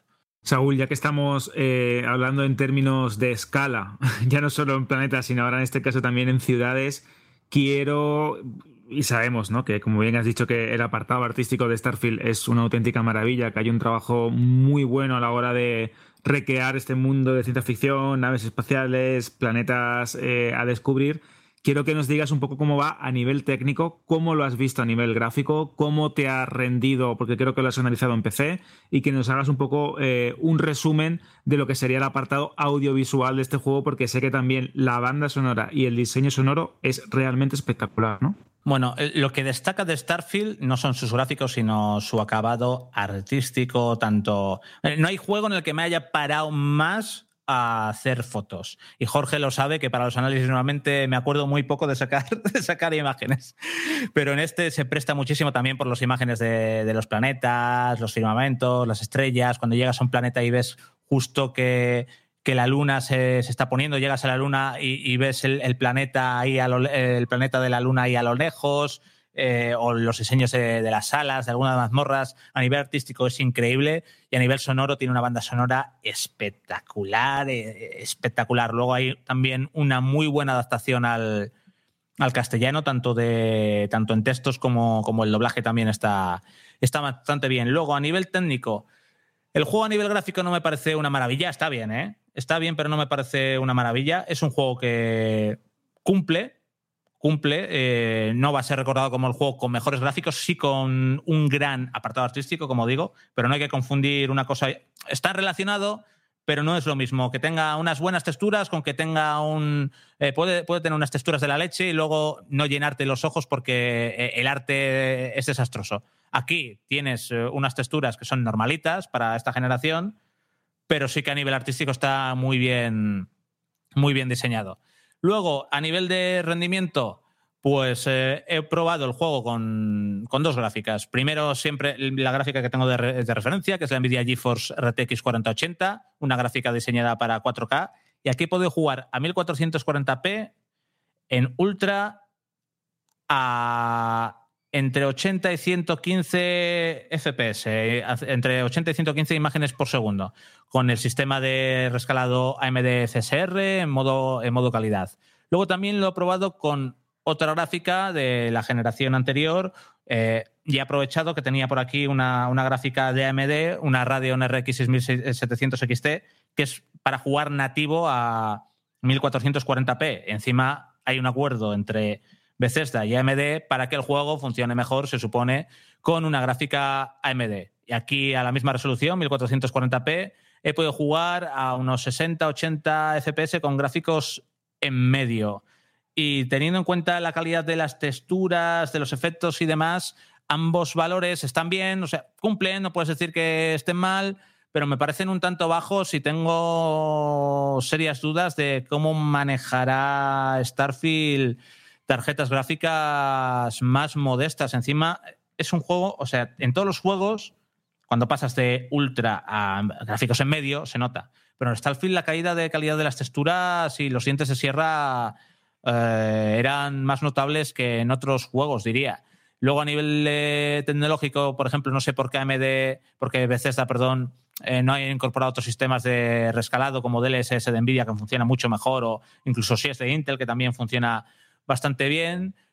A nivel técnico, yo en PC no me he encontrado demasiados bugs. No ha habido en PC, con un PC potente que no tiene problemas de RAM ni de gráfica para moverlo, no he encontrado, no, no, se me ha saltado el juego al escritorio, no me ha petado el PC, sí que te he visto algunos problemas de cargas de texturas eh, leves, el típico personaje que acaba flotando, que se hunde en el suelo, que es un, es un clásico y lo que sí a nivel técnico menos me ha gustado es la IA que es torpísima, pero eso, bueno, eso es en, en el combate de lo que os eh, hablaré luego, si queréis. Y luego en Xbox Series X sí que, bueno, lo probó Jorge durante, durante un rato y sí que parecía bastante sólido a 4K y 30 imágenes por segundo, pero Sí, principalmente sí. hemos jugado en, en PC. Sí, estuve jugando en Xbox por ver la versión que tal está y sí, va a 30 frames, muy estable. A pesar de que, bueno, yo esta generación llevo jugando a todo a 60 y da un poquito de cosa volver a los 30, pero también eh, me acostumbré rápido porque, bueno, también me jugué estos últimos meses el Zelda 30, no pasa nada. Y que aparte que es un juego que no es un ritmo frenético, eh, porque es un juego muy de explorar, de hablar, de andar, y bueno, pues se juega bien a 30. Quizá en los combates es cuando más lo echas de menos, ¿no? Tener esa fluidez a 60. Lo que pasa que técnicamente lo que dice Saúl, eh, a mí no me parece ninguna maravilla. Está bien, eh, sí que ves los entornos, tiene mucho detalle, mucho, pero no sé, me sorprende que no haya metido un modo 60 frames, la verdad, porque no lo que ves gráficamente no es que digas, wow, es que es de lo mejor que he visto esta generación, es increíble gráficamente y es normal que la Xbox Series X no lo pueda mover a, a 60. Sinceramente, mm, yo creo que este juego sí lo puedo mover a 60, lo que pasa que, bueno, no sé si es que el motor no está muy optimizado, es que no han tenido tiempo para meter ese modo, pero yo creo que un modo a 1440 o incluso me da igual a 1080, porque luego aparte hay una decisión curiosa que cuando pones el juego por defecto está activado un granulado, que es este granulado, ¿te acuerdas tú Alberto de Mass Effect? Que era sí, muy, muy acusado, pero muy, muy agobiante. Exacto. muy acusado, hay gente que no le Mucho gustaba. ruido. Mm. Claro, mucho ruido de imagen, que hay gente que no le gustaba. Eh, a mí, bueno, le daba cierto rollo, ¿no? A ciencia ficción antigua. Y. Pero bueno, se puede, se puede graduar en Starfield ese filtro. Yo recomiendo que lo bajéis porque es que a tope es la imagen sucísima y lo bajas a 60, 50, ya se ve la imagen mucho mejor. Entonces, digo, eh, pones el juego con este filtro a tope que hace que la imagen no se vea nada nítida ni se aprecie el 4K. Entonces, eh, no sé, no entiendo muy bien la decisión de que era súper importante que fuera 4K y por eso va a 30, porque no veo que sea una imagen hiper limpia, hiper nítida y unas texturas increíbles. Eh, como para que el juego necesite ir a, a- a 4K. Yo creo que es una, ha una cuestión de tiempo, de optimización que no les ha dado. Y no me extrañaría que en un futuro el juego acabe recibiendo en consolas un modo a 60 frames, porque ya os digo que eso, que lo que dice Saúl artísticamente es una pasada y demás, pero técnicamente no me parece ni entre lo más puntero de que hemos visto en, en esta generación. Y yo creo que en Series X podría recibir un modo a 60 frames. Y, y no me extrañaría que, que en unos meses eh, acabe, acabe llegando. Eh, un apunte para no generar ilusiones por... Entrevistamos en Games con a Pete Hines, al vicepresidente de Bethesda, y evidentemente pues le pregunté por eso, ¿no? Por si igual que estaban haciendo uno para Redfall, un parche de 60 FPS para Redfall en Xbox Series, podrían hacer lo mismo para, para Starfield. Y básicamente dijo que no, que son motores gráficos distintos y que las cosas que hagan para Vamos, un juego que no tienen que por qué hacerlo en el otro. Que su motor no puede con los 60 en consolas, básicamente. Básicamente. Ya, pero que no me lo creo. Eh, o sea, no me creo que no pueda, es que sí que No, puede, hombre, lo que no- que no- no les compensa optimizarlo. No, Eh, no les compe- per- no sé por qué no quieren hacer ese trabajo, se han, empezado, se han empecinado en eso, pero yo creo que No, y, evidentemente. empe- y empecé, eh, empecé llega a los 60 FPS porque, y lo hemos hablado, no es, no es algo endémico de Starfield, es eh, de las adaptaciones de juegos a PC, te usan el sistema de rescalado para que llegues a la tasa de imágenes por segundo y fuera. Y bueno, pero está. si Series X también es compatible con ese Ya, con sistema FSR, de- sí, sí, de- sí, lo claro, claro, por eso. Entonces no sé. Lo es. Saúl, ¿alguna cosa que te hayas dejado? Combate creo que no has hablado Sí, sí, mucho, sí, sí. que No, igual... iba, iba, a hablar de, iba a hablar de ello. El combate, eh, el combate de Starfield cumple, eh, a nivel superficial te pones a combatir y las mecánicas de disparos, mm, si no te fijas mucho, se sienten bien, hay precisión a la hora de moverte con el ratón, es un movimiento suave, bastante preciso. hay un buen repertorio de armas para todos los gustos, láser, eh, armas pesadas, armas para combatir cuerpo a cuerpo, cuerpo a cuerpo, perdón. Pero sin embargo, rascando un poco más, te encuentras eh, con errores que ya son clásicos en, títulos de Bethesda. Es una IA de los rivales un tanto pobre, fallos en ciertas cajas de impacto que no registran bien algunos disparos, ver cómo en ocasiones los enemigos sí se quejan de nuestros tiros y en otra le estás pegando ahí duro con el plomo y se quedan ahí estáticos. Luego la IA de la IA de los enemigos es muy mala, es muy mala, es muy mala y son, son, son fallos o son vicios de juegos de Bethesda que ya debería haber solucionado hace bastante tiempo. Y es que además en, bueno, ahora todos están dentro de, de Microsoft, pero que dentro de Bethesda antes de esta compra están ID Software o Matching Games, que no hacen malos shooters precisamente. les podrían ayudar mucho con, esto, pero, pero a nivel de combate, el combate sí, bueno, no es malo porque te lo pasas bien disparando y tal, pero eh, necesita, necesita un lavado, necesita un lavado. Y una cosa que mostraron en el Starfield Direct es más variedad a la hora de afrontar esas situaciones, ¿no? O sea, los combates y tal. Eh, se puede jugar en plan en sigilo o centrado en armas. O sea, se veía, ¿no? Lo de los puñetazos estos loquísimos, súper graciosos. Sí, pero eh, precisamente las armas, la sensación de combate cuerpo a cuerpo es de estar pegando un saco. O sea, es muy poco satisfactoria. Y el sigilo es el típico de todos los juegos de Bethesda que tampoco han querido, han querido retocar. Es eh, la típica mecánica de eh, te agachas, estás por ahí, tienes el detector arriba que te va indicando si estás cerca de descubrirte o, no. Eh, en un cierto momento de la partida eh, sí funciona en una misión muy concreta, pero en el resto no funciona demasiado bien. Estoy convencido de que son han sido unos cuantos minutos que has podido contarnos una parte que no, yo incluso me atrevería a decir ni un 20% de todo lo que trae el juego y sin embargo podrías estar aquí más minutos, más horas para contarnos toda tu experiencia. Y bueno, pero para eso también está el análisis, para complementar lo que nos ha contado en los últimos largos minutos, ni más ni menos que la persona que ha estado dándole al juego en los últimos días, Saúl. Y nada, a partir de ahí, pues que nos dejen comentarios a ver qué les parece el juego. Ya está aquí. Lo importante de todo, Saúl, es que el juego eh, ha llegado, que no se retrasa, que se puede disfrutar, aparte de que está en Game Pass y que todos aquellos que le tienen muchas ganas, que no tienen que esperar mucho más. Y en cuanto a ti, hombre, no sé si esperaremos a la próxima semana, a siete días, si te vamos a tener aquí en la edición número 3 de esta temporada número 11 pero que en cualquier caso estás invitado. Gracias por estar con nosotros, Saúl. Si te ha quedado algo, por supuesto, dilo. ¿eh? Y yo me estoy ahora lanzando a la piscina. Eh, para mí, Starfield es un juego que no va a dejar indiferente a nadie eh, y es el típico juego que hay a gente que le va a flipar y que le va a parecer increíble y a otra gente y otra gente le va se va a llevar un chasco. No quiero decir la palabra no lo va a odiar pero va a decir que, que, no es para él y lo va a ver clarísimo. Como como no vuelvo a repetirlo al principio como no te metas en ese papel de explorador Starfield no es un juego para ti pero si te metes en ese papel de explorador y te dedicas a explorar y a descubrir cosas y te pica la curiosidad, Starfield tiene muchísimo que ofrecer. Pues se puede decir más alto, pero no más claro. Gracias, Saúl González. Un abrazo y hasta dentro de poco. Chao, chao, chao. Al caer la noche se escuchan las almas en pena de la electrónica que ya no usas. ¡Véndeme o te robaré el wifi! Pasa de ese móvil y véndeme a mí que soy una tablet y la tengo más grande. La pantalla mente sucia. Mejor a mí que soy una consola y parada se me va la perola. Trae tus aparatos electrónicos a Zex y te daremos dinero en efectivo. Da una segunda vida a tus consolas, juegos móviles, tablets, ordenadores, películas y mucho más. Lleva tu electrónica a Zex y consigue Pastuki de la buena. Tiendas por todo el país y también online. Busca CE X.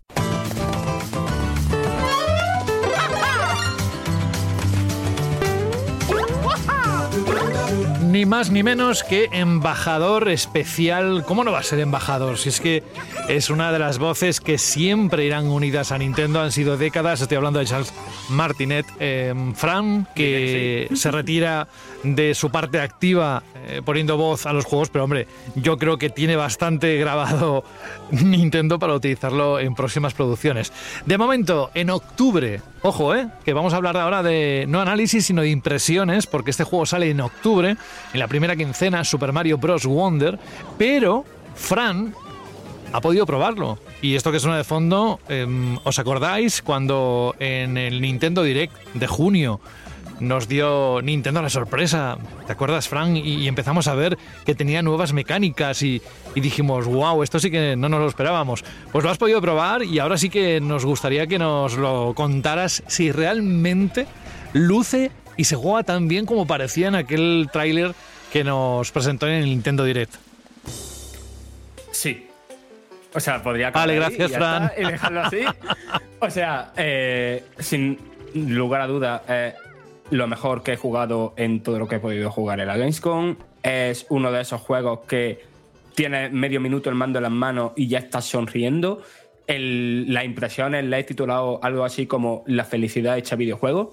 Es un juego que, evidentemente, yo le tenía ganas, me gusta mucho Mario, pero no me esperaba para nada algo así, porque es que es lo mejor, lo más grande que le ha pasado a Mario desde que se lanzó New Super Mario Bros. y de aquello hace muchos, muchos años. Quiero decir, el New Super Mario Bros. es de Hmm. 2006, si no recuerdo mal. Mira, habrá gente que ahora te está escuchando y dirá, "Bah, entre él y Carlos Leiva, como son tan nintenderos, pues claro, pues, pues, pues, ¿qué van a decir? No, no. Es lo que transmite el juego y, y cuando lo tengamos en las manos estoy convencido de que esto que estás diciendo vamos a saber recordar tus palabras por transmitirnos precisamente esa, esa emoción, ¿no? Esa forma de, que tiene Nintendo de, de sus juegos first party, tratarlos y, bueno, eh, sobre todo la jugabilidad. Pero con respecto a otras ediciones que hemos visto, ¿en qué cambia? ¿Cuáles son los cambios radicales que tú has visto? Vale, a ver, lo primero es que, a ver, la saga New Super Mario Bros. pues estaba guay, ¿no? Quiero decir, está, al final son juegos que están súper bien diseñados, que se controlan de lujo, que, son divertidísimos. Pero digamos que, estaban como un poquito estancados, ¿no? Y esto es súper original, súper imaginativo, sorprendente todo el rato, sorprendente a nivel de nuevas mecánicas, de situaciones que ocurren, de cosas graciosas que pasan. Es que es un gustazo. Y eso mm, va en a colación de varias mecánicas nuevas. Yo creo que la más importante, sin duda, es eh, la Flores Maravilla, ¿no? Aquí, mm, para que veáis la importancia de, que, que tiene este Super Mario Bros. Wonder respecto a los anteriores, aquí dejamos de lado el reino champiñón y vamos al reino de las flores. Y claro, ahí una mecánica principal que hay son eso, esas flores maravilla. ¿Qué es lo que hacen? Al cogerlas, el nivel cambia. Eh, durante un tiempo limitado, pues el nivel se vuelve una locura de que de repente empiezan a, subir y bajar tuberías, de repente hay una estampida de, de una especie de búfalos, rinocerontes, dinosaurios raros, o de repente empiezan a, a llover superestrellas del cielo, o de repente te transforma en un mogollón de cosas distintas. Que en- te pones así como gordete, como un globo y puedes eh, flotar y rebotar, o de repente te convierte en un Goomba y, y tienes que jugar una especie de fase de sigilo, escondiéndote entre, los abetos porque no, porque no puedes, no puedes saltar ni te pueden ver los enemigos. O sea, es que pasan un mogollón de cosas. ¿Y qué pasa? Que, a ver, al final, obligatoriamente habrá que ir consiguiendo eh, todas las flores maravillas, porque eh, al, al final de cada sección de Flor Maravilla hay una semilla que tienes que conseguir para que se vayan abriendo nuevas fases, pero cada nivel, claro, coger la, la Flor Maravilla no es obligatorio, puedes cogerla o no. Y eso supone que cada nivel tiene como dos variantes. Y el juego se ha diseñado pensando en eso, en que como dos versiones de cada nivel. Eso por un lado. Después están las nuevas transformaciones. Hemos visto, eh, bueno, de hecho creo que cuando estamos grabando esto ya se ha publicado el direct del Mario Wonder, pero de primeras vimos ese Mario Elefante súper gracioso, ¿no? Que mm, su poder también va en línea de, de lo que va el resto del juego, que es de experimentar y explorar un poquito, ¿no? Yo creo que es muy importante el hecho de que no haya un temporizador en las fases, porque incitan a eso, a, que te estés con, con el juego y con, y con las cosas que hay en el entorno.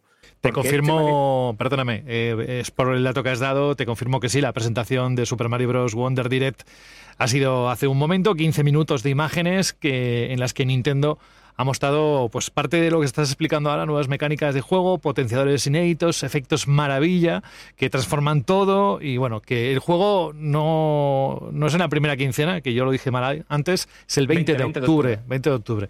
Pero sí, sí, lo, lo podéis ver si queréis a través de Vandal, el, el direct de Super Mario Bros. Wonder. Pues a ver, los nuevos poderes, así básicamente, está un Mario Elefante que puedes coger eh, agua con, con la trompa y, con, y, ese agua puedes usarla tanto para tirársela al enemigo como sobre todo para tirarla a ciertas zonas del escenario y que reaccione el escenario. A lo mejor riegas una planta y de repente salen tuberías, ¿no? Y eso es un ejemplo, no voy a decir más. Después tiene otro que te permite eh, sumergirte tanto en el suelo como en el techo y pasar por sitios techos, evitar enemigos y mm, eso, básicamente moverte enterrado, ¿no? Por decirlo de algún modo.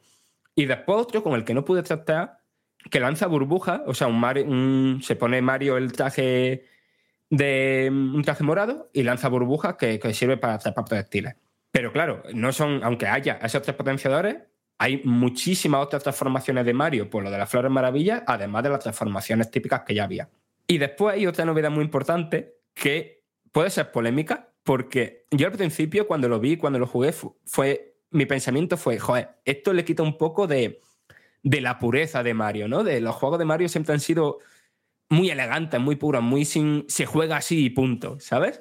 Y aquí lo que han metido es un sistema de insignias que puedes personalizar los personajes, que por cierto, no tienes por qué jugar solo con Mario. Está eh, Mario, Peach, Luigi, Daisy, Peach, eh, Toad, eh, y después como un modo fácil que son los Yoshi y el Caco Gazapo, este que tiene ese nombre tan gracioso. Bueno, a lo que iba, que estas insignias sirven para añadirle una, o sea, solo puede equipar una a la vez, un movimiento adicional al personaje. Ese movimiento adicional pues, puede ser un salto sobre la pared vertical, es decir, en vez del típico salto de toda la vida que te echaba para atrás, pues tienes el vertical y después ese de toda la vida. O planear, agacharte para después saltar muy, muy, muy alto. ¿Qué pasa? Hay niveles que sí son obligatorios jugarlos con una insignia concreta. O sea, concretamente el nivel en el que se consigue esa insignia. Pero todos los demás se han diseñado pensando en que los puedes jugar con cualquiera de esas insignias. Y, según nos contaron en una entrevista, eh, están preparados para ello. Es decir, para que esconden secretos y, y camino alternativo y todo eso, pensando en que los rejuegues con distintas de estas insignias. Y no sé, o sea, voy a dejar de dar la chapa para que me preguntéis cosas, pero lo que sí os puedo decir que es. Hay un mogollón de novedades jugables, se, se percibe súper fresco y sobre todo que se percibe imaginativo, muy sorprendente y muy gracioso. Mira, para darle la oportunidad al menos de que pueda decir algo, vamos a saludar a Rubén Mercado. Hola Rubén, Muy buenas, ¿qué tal? ¿Cómo estáis? que te acabas de conectar, te estábamos esperando para que pudieras hablarnos de la Gamescom. Dentro de un ratito lo haremos junto con Fran y con los dos nos haremos una idea más aproximada de lo que ha sido la última edición alemana de, de esta feria. Pero mm, tienes alguna, si tienes alguna pregunta para Fran sobre este Super Mario Bros. Wonder, adelante. ¿eh? Bueno, yo, yo me he quedado un poco con, con esa parte y sobre todo con esa eso que ha dicho Fran de que se ve eh, con un aire nuevo, ¿no? Y, y yo la pregunta un poco desde ya no metiéndome tanto en características, en técnicas y cosas de estas que seguramente mis compañeros eh, tendrán mucho más acertada la puntería a la hora de preguntar. Eh, yo lo pregunto más como, como usuario más mainstream, un usuario más normal, no tan hardcore, ¿no? Eh, esa gente que ha descubierto Mario Bros. gracias a, todo lo que ha salido en Switch, sobre todo con, eh, con Super Mario Odyssey y todo esto, que ve en este Mario Wonder como otra oportunidad de seguir disfrutando de un juego de la franquicia, eh, ¿se van a encontrar con algo que realmente les llene o es tan, tan diferente eh, y tan novedoso que, será un poco raro, Fran? No, a ver, la base es la de siempre. Es un plataforma 2D que es empezar el nivel y llegar a la bandera y si puede ser lo más alto posible, ¿no? A la bandera. Eh, la base es la de siempre y cualquier fan, ya sea un fan que ha entrado por primera vez con Super Mario Odyssey, como dices, o, que simplemente, no sé, haya visto la película o lo que sea, mm, a que va a acabar encantado. Porque Es que la cosa es eso, que si lo que he jugado, que al final lo que he jugado son 40, 45 minutillos, pero si lo que he jugado es representativo de todo el juego, es que simplemente por la variedad de situaciones que hay, ¿y, y por qué eso? Porque consigue siempre hacerte sonreír con esas situaciones nuevas que van apareciendo. Yo creo que es un juego que, va a gustar a todo el mundo. O sea, ya no solo a fan de Mario, a cualquier fan de las plataformas y a, a cualquier fan de los buenos videojuegos, vaya. Es que, Fran, al ver los gameplays y este último eh, Nintendo Direct, estaba revisando eh, algunas imágenes, algunos clips y la sensación que me daba esto que comentas de situaciones imaginativas, eh, cómo darle una vuelta al género de plataformas, cómo al mismo tiempo también eh, conseguir mantener la esencia de Super Mario Bros., que es algo que todo el mundo conoce o que cualquier aficionado o no a los videojuegos ha podido probar en algún momento, pero es que a mí me despierta, con lo que también estás comentando ahora, las mismas sensaciones eh, que me transmitía Rayman Legends, por ejemplo. Es decir, un plataformas bonito, interesante para cualquier tipo de jugador, como estaba ahora preguntando Rubén, pero que al mismo tiempo sabe reinventar algo que está muy trillado o que consideramos que tiene que tener una serie de características jugables o de presentación o de diseño de niveles que le podemos exigir a un juego de este género.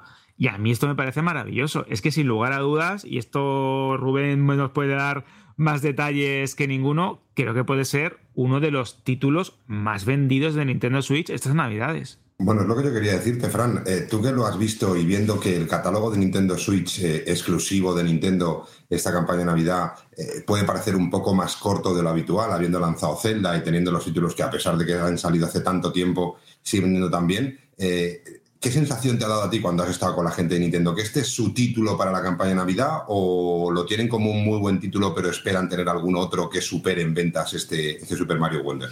A ver, yo creo que es bastante representativo que el único juego que tuvieran en, en el stand de prensa de Nintendo fuera este. ¿Sabes? O sea, representativo en plan de que lo confían todo a él. Y es que yo también lo haría. es que eh, va a vender como churro. Y, o sea, no, no, no sé nada de esto, ¿eh? Pero si encajan el lanzar Super Mario Bros. Wonder en Switch con que en una semanita antes llegue la película a las plataformas de streaming, mmm, se van a hacer de oro, vaya. Es que ahora que he mencionado la película, toda esta originalidad jugable que he comentado y de situaciones y tal, creo que también tiene mucho que ver con el. No con el cambio, porque no lo veo tanto como un cambio, sino con la evolución en el apartado artístico, sobre todo en la expresividad de todo. O sea, la expresividad de, de cada salto de cualquiera de los personajes, de, no sé, de Mario se mete por una tubería y, se, y cuando sale por la otra se, eh, se deja la gorra atrás y mete la mano para sacarla. O sea, son un mogollón de, de animaciones que eso, que, que, de nuevo, repito otra vez, que, que, todo te hace sonreír. Pero es que no es solo ya los personajes principales, es que son los enemigos, son unas flores parlantes que hay, que por cierto están dobladas al español, que tú pasas por ahí y hacen, hacen comentarios graciosetes. Es un juego que, que eso, que desprende, desprende felicidad, punto.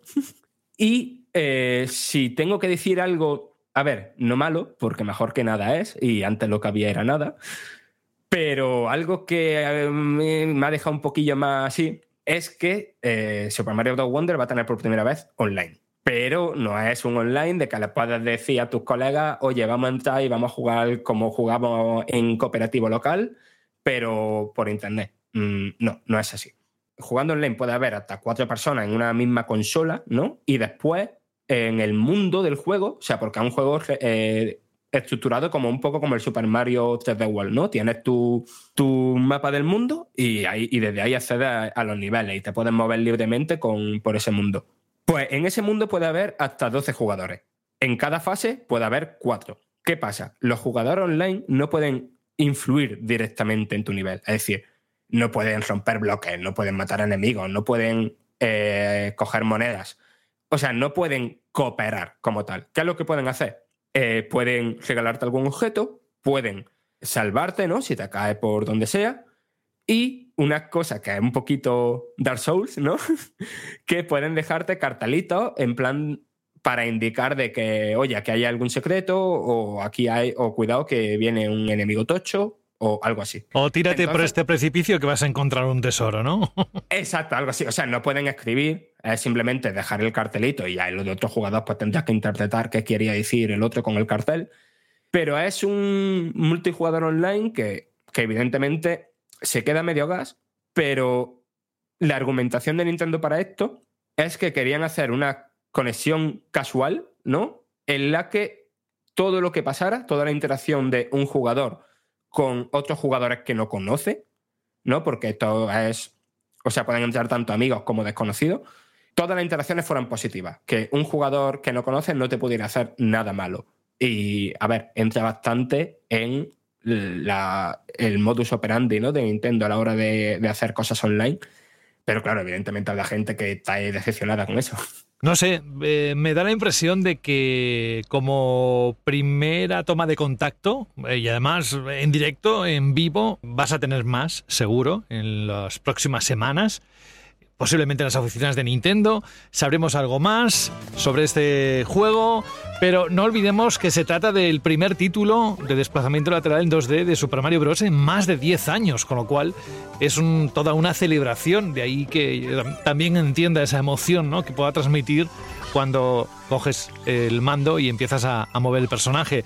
No sé si te queda algo más o lo dejamos aquí ya como primeras impresiones de esa Gamescom a la que vamos a ir con algunos otros juegos y ya se une Rubén para contarnos incluso interacciones con oyentes de Banda al Radio. Pues nada, simplemente pues recordad que tenéis el texto en la web donde digo más cositas, que tenéis el vídeo con gameplay mío manqueando a tope en el canal de YouTube y que es una cosita muy rara en Nintendo y que a mí me ha hecho pues muchísima ilusión hacer. Pues tenéis también en Mandal una entrevista con su director y con su productor. Todo eso en Vandal. Es que no sabéis la cantidad de cosas que ocurren en la página web. Nosotros es que abrimos una pequeña ventana de una hora y media, dos horas, lo que toque cada semana a través del podcast, pero que os voy a contar a estas alturas después de, de- de más de 25 años de trayectoria que tiene Vandal. La web de referencia para videojuegos y que ahora nos permite también tener una pequeña charla sobre lo que se pudo vivir, lo que pudisteis vivir en la Gamescom. Pero será en unos segundos. En tu estantería hay una conversación entre videojuegos olvidados. Yo era el FIFA de su vida y me ha dejado chupando banquillo. Pues yo llevo 574 días abandonado en Animal Crossing y hay un unicornio que me mira chungo. Peor está Mario Kart, ahí hinchado a plátanos porque no tiene a quien soltarlo. ¡Uh, ¡Mamma mía! Tus juegos merecen una segunda vida. Bájalos del estante porque en CEX te los cambiamos por dinero en efectivo. Trae tus juegos y consolas a CEX y consigue Pastuki de la buena. Tiendas por todo el país y también online. Busca CEX. A ver cómo cantas esto, Rubén, atento, ¿eh? que quiero que después lo hagas tú. Vandal Radio, Vandal Radio, Vandal Radio. A ver cómo es. No, yo como sabes que soy muy inclusivo, lo hago en lenguaje de signos. si ¿Te parece bien? ¿Vale? Venga, ahora te hago un FaceTime. Vamos al, al lío. La pasada semana estuvisteis, por razones casi, bueno, eh, divergentes en algunos puntos, porque eh, no deja de ser que Rubén Mercado eh, fue también a hacer negocio, evidentemente, principalmente con su línea de productos, que nos explicó un poquito los, los nuevos productos accesorios que presentaban ahí en la Gamescom. Y por otro lado, Fran lo que hizo fue probar juegos y sacar mm, esas primeras impresiones, o segundas o terceras, dependiendo del juego, que luego pues, nos comenta, nos traslada y nos comparte a través de la web y a través del podcast. Así que, ay, me interesa mucho, sobre todo, Rubén, lo de que nos cuentes qué, qué pasó con oyentes. ¿Tú tuviste algún tipo de interacción con algún oyente que te reconoció la voz, Fran, o, o eso se lo dejamos a Rubén? A ver, yo lo siento si alguien me saludó o si alguien o si vi a alguien y dijo que mal educado este que me ¿Sigues saluda. teniendo pelos de colores o...? No, ahora mismo no. Ahora vale, mismo no. vale, vale, porque iba a decir, de si semana. vistes a algún chico con el pelo azul, pues que si no saludo, que no os preocupéis, que es que va No, no, despistadillo. o sea, Yo, yo iba, eh, no iba, o sea, yo me, me teletransportaba de una Flotabas. O sea, sí, sí, sí, sí. O sea, no, está, eh, que estaba a tope, vaya. O sea, que ya, ya te digo, el- ni siquiera me pasé para saludar a Rubén, ¿sabes? Porque no, Exacto, no, no- no me daba la vida. Eso sí que hay que decirlo, eh, que, que, que no, no vino a verme, eh, no se lo perdonaré la vida, feo. aunque bueno, no pasa nada, pero sí que con la gente de prensa que pasó por allí por nuestro stand, con, con amigos y gente de prensa, eh, que, también estaban, pues como dice Fran, ¿eh? los veías, tú decías, mira, este es cliente, mira, este es prensa, porque veías el cliente que iba tranquilamente con su café y el de prensa iba totalmente loco con la lengua afuera, ¿no? Y nos lo decían, dice, es un año en el que realmente estamos disfrutando, pero al mismo tiempo reventando. Es decir, que con Fran eh, es una buena manera de, de hablar esta, esta parte del programa de hoy, porque seguramente tengamos una visión muy, muy diferente en cuanto a tiempo, ritmos y todo esto, ¿no? Porque sí que es verdad que la gente de prensa que pasó por allí, que no fue Fran, vuelvo a repetir, cabrón, perdón, eh, que no, no tuvo tiempo para venir a verme, eh, pues sí que me decían que iban totalmente locos, que iban más locos que nunca. ¿no? Y eso es buena señal también, que una feria la prensa vaya tranquila significa que está la cosa floja, pero que la prensa la veas trabajando, que trabajan y trabajan mucho, que la gente se piense que están todo el día con jueguitos, esas cosas. Hay algunos que el segundo día a las 5 de la tarde eh, no se arrastran porque les da vergüenza, pero está- estarían para arrastrarse y no porque hayan salido la noche anterior. Eh, el ritmo de la prensa en esa feria este año al menos ha sido brutal, ¿no, Fran? Tú compartes conmigo, ya que no viniste a verme para explicármelo, Sí. eh, una vez que ya ha pasado, sí que Dale la razón. también, ¿no? No sea que digas que fuiste. Bueno, ha dicho lo contrario, que ha ido muy, muy petado. Pero imagínate que dices, no, no, si tuve tiempo, pero no me dio la gana de ir a verte. ¿Te imaginas? ¿Sabes, José, quién, da, quién va también petado? Eh, yo. Me toque. Ah, que te tienes que. Sí. ¿Cómo ha encajado? Por cierto, qué bien, qué bien. ¿Cómo, cómo se lo ha traído para, para explicar que ahora, dentro de unos minutos, eh, parte del equipo del podcast se va a hacer el directo a través de YouTube de Starfield. Así que uno de ellos es Jorge Cano. Jorge, gracias por, por estar aquí. Nosotros nos quedamos escuchando a ver qué, qué ha pasado en esa Gamescom. Y nada, disfrutad mucho, que haya muchos conectados a esa retransmisión que vais a hacer del juego. Sí, es que tengo que publicar el análisis y acto seguido nos ponemos con el directo, que nos permiten a esa hora. Y bueno, eh, para los que habéis visto Oppenheimer, eh, el momento este en el que van a tirar la bomba atómica y que dicen, bueno, hay una probabilidad muy pequeña de que se acabe el mundo. Pues un poco esto siento yo ahora mismo a la hora de publicar el análisis de Starfield. La. Hay una probabilidad de un 0, no sé cuánto de que el mundo se pueda acabar. Así Bueno, no digo nada. pasará en otras publicaciones, pero va a ser intensito y eh, ver las redes sociales. Bueno, suerte con, con todo ello. Ánimo, Jorge, gracias. Hasta la próxima semana. Hasta la semana que viene. Y Rubén, que te has quedado con la parte de compañeros que iban petados de trabajo y Yo no tenían tiempo. estaba esperando la justificación de Fran. Yo Ah. ya he dicho todo lo que tenía que decir. Ahora Fran, A ver, Fran, tiene que ¿cuál- por qué? intentar buscar una excusa romántica para ese feo que me ha hecho que desde mi divorcio ha sido la cosa que más me ha roto el corazón. Bueno, yo creo que lo de Fran me ha roto más el corazón que mi divorcio, con lo que, eh, Fran, cúrratelo un poco porque si no el próximo día que te vea a lo mejor sí que vas arrastrándote porque no podrás andar. No, a ver, o sea, es que no hay mucha excusa. Es en plan de. En, en dos días mm, probé cerca de una veintena de juegos, no comí ninguno de los dos días. eh, ¿Eso es o sea, que- literal, que- Fran, o es una forma de hablar? No, no, no, no, es literal. Pero a ti te Eh, parece que eso... Porque yo, yo tampoco pude comer los dos días. Eso sí, Fran, di la verdad, ¿cuántas cervezas? Eh, cero, de hecho. Sí, sí, sí, sí. Entonces- sí. En Colonia y sin beber cerveza, Fran, no me lo creo. No me lo creo. Van mal, Fran, ya van mal. La excusa Ya sabemos por qué perdió el avión.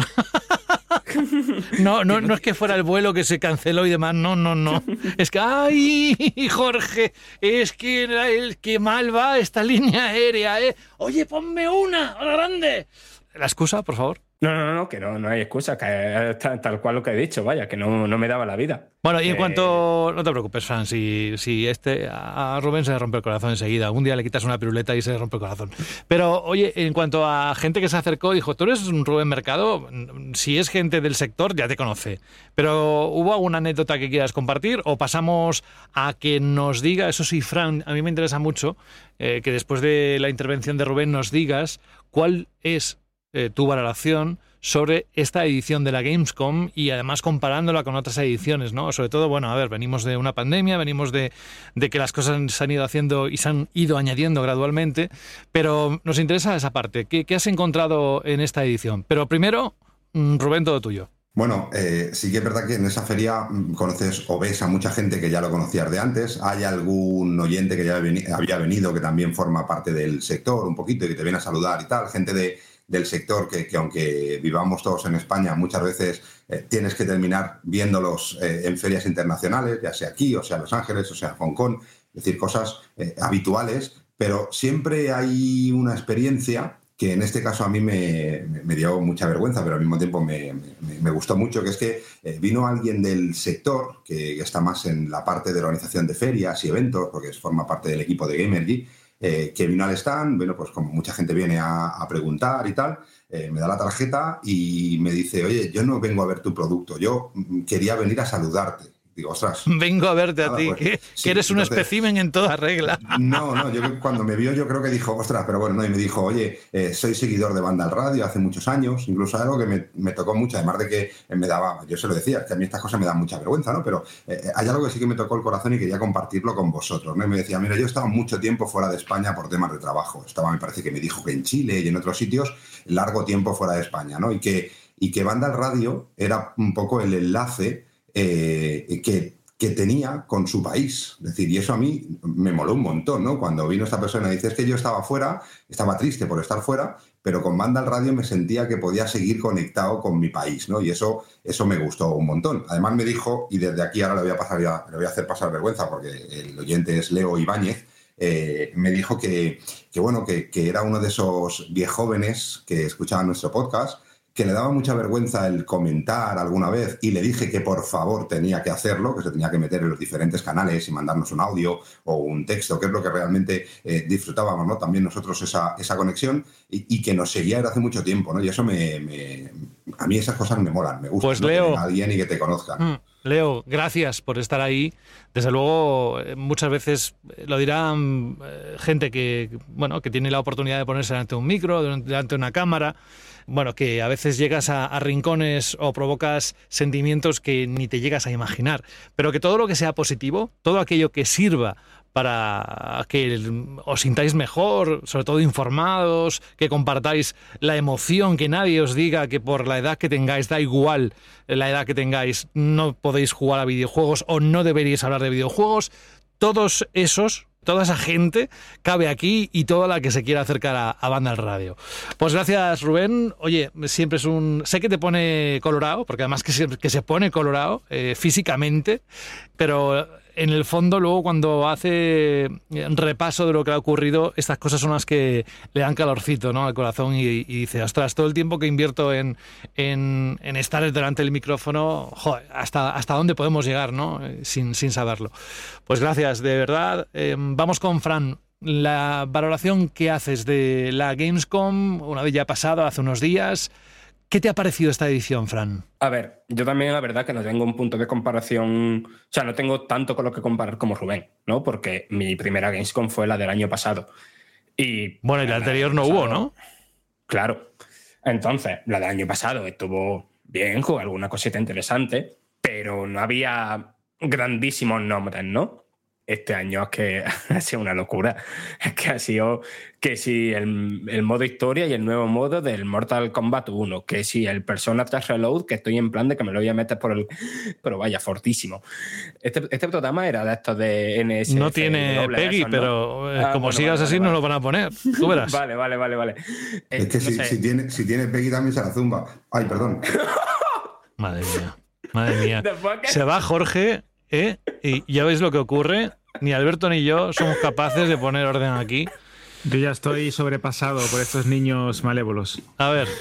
Después sigue. que lo estoy diciendo así, lo que más me viene a la cabeza de que han sido increíbles. Después el Persona 5 Táctica también increíble. Después, evidentemente, eh, ya hemos hablado mucho de Super Mario Bros. Wonder. O sea, había muchos juegos muy interesantes. Yo creo que mi sorpresa, o sea, mi sorpresa, mi- las cosas que más me gustaron eh, fue ese Persona 3 Reload, la campaña del Mortal Kombat 1 que es espectacular y eso que, no sé, ya sabéis que, que yo no soy ningún super fan acérrimo de los juegos de lucha, pero es que me sorprendió una barbaridad. Y hay una cosita que para mí fue decepción. De hecho, fue uno de los primeros textos que publicamos directamente desde la Gamescom, que fue el de Stalker 2. Perdón, Stalker 2. Eh, ya sabes. Me lo guardo, ¿eh? Me lo guardo. vale, vale, vale. Eh, ya sabéis, a ver, que es un shooter RPG supervivencia muy, muy ambicioso. Lleva muchos años haciéndose. Encima, el estudio es de, de Kiev, que ya sabemos todo lo que pasó, eh, lo, que- lo que pasó allí. Y, pero claro, no sé, fue uno de los grandes caballos de batalla de la conferencia de Xbox del año pasado y tenía muy, muy buena pinta. Y tanto a mí como al resto de periodistas con los que hablé después de probarlo, nos dejó muy, muy, muy, muy frío. Y vaya, y, y pocas horas después de probarlo, todavía no habíamos publicado el- nuestras impresiones y se anunció que, que lo iban a retrasar al primer trimestre de- del año que viene. A lo mejor soluciona muchas cosas o lo que tiene más pinta que ha pasado aquí es que lo que jugáramos fuera directamente una mala demo. Eh, es un juego, un juego tan grande como promete ser Stalker 2, muy complicado mostrarlo. O sea, hacer ver en media horita los sistemas que tiene, cómo se juega, cuáles son sus bondades, ¿no? Y, pero claro, lo que yo jugué era poco más que, bueno, incluso menos que un Far Cry descafeinado. No sé, es que de verdad que hubo muchos, muchos, muchos juegos. Si me dais un momento, voy a revisar un momentín la lista porque sé que me estoy olvidando de un mogollón.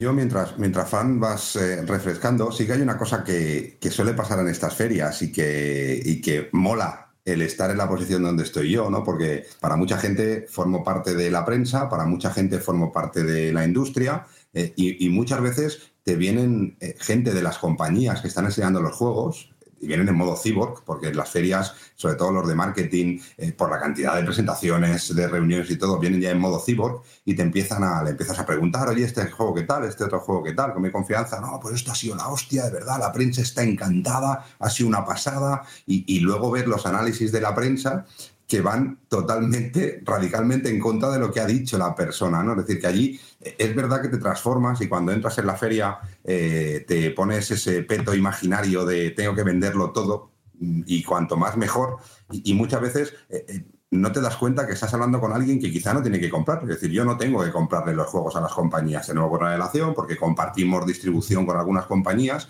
pero como vas ya con ese piloto automático puesto, de querer vender, de querer vender, ¿no? Yo alucinaba, ¿no? Porque yo, eh, de la feria, de lo que se ha presentado en la feria, yo estaba allí en Colonia, pero yo me enteraba cada día viendo Vandal.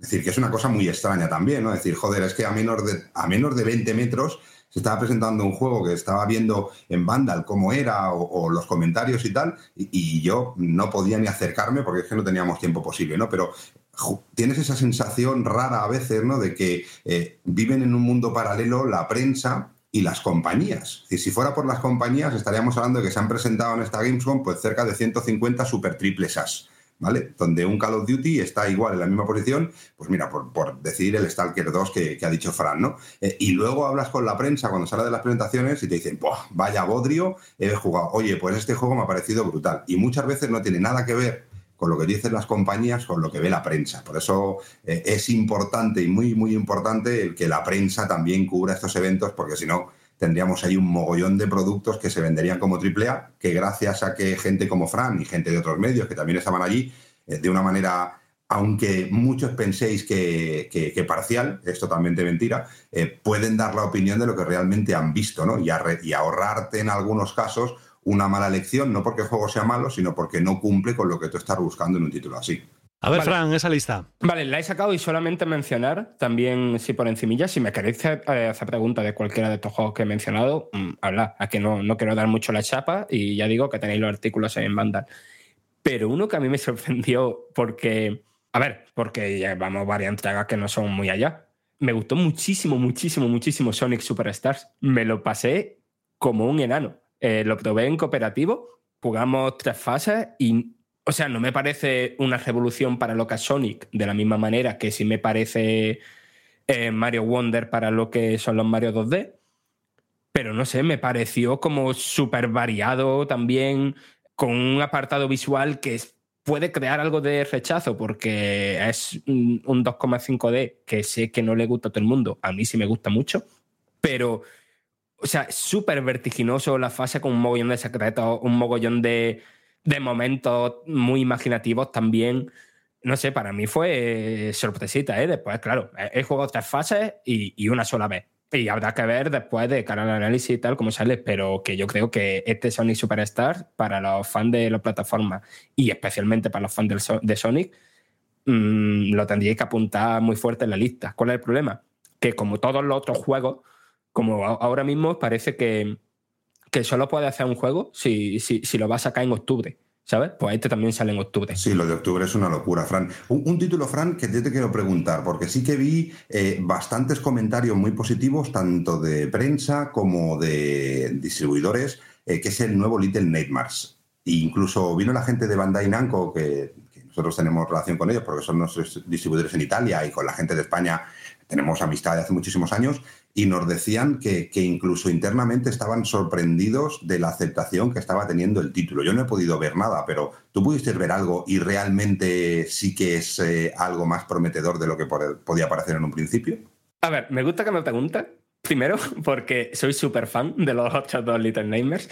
Y este Little Nightmares 3 eh, no, no lo jugamos directamente, sino que nos hicieron una presentación a puerta cerrada, ¿no? Y después hicimos una entrevista a los desarrolladores. Creo que ha gustado tanto en parte porque se llegaba un poquito de culo, ¿sabes? Eh, en plan de, ya no son los desarrolladores originales, meten a los desarrolladores de Mag of Medan y de, y Until Dawn, que no tienen, que no son juegos que tengan mucho que ver con, Little Nightmares. De repente le meten un cooperativo online cuando son juegos que van mucho de, la atmósfera. Entonces son cositas que, te hacían ir un poco con el. Con dudas, ¿no? Pero la demo que nos enseñaron, una, una barbaridad. O sea, muy, muy, muy espectacular.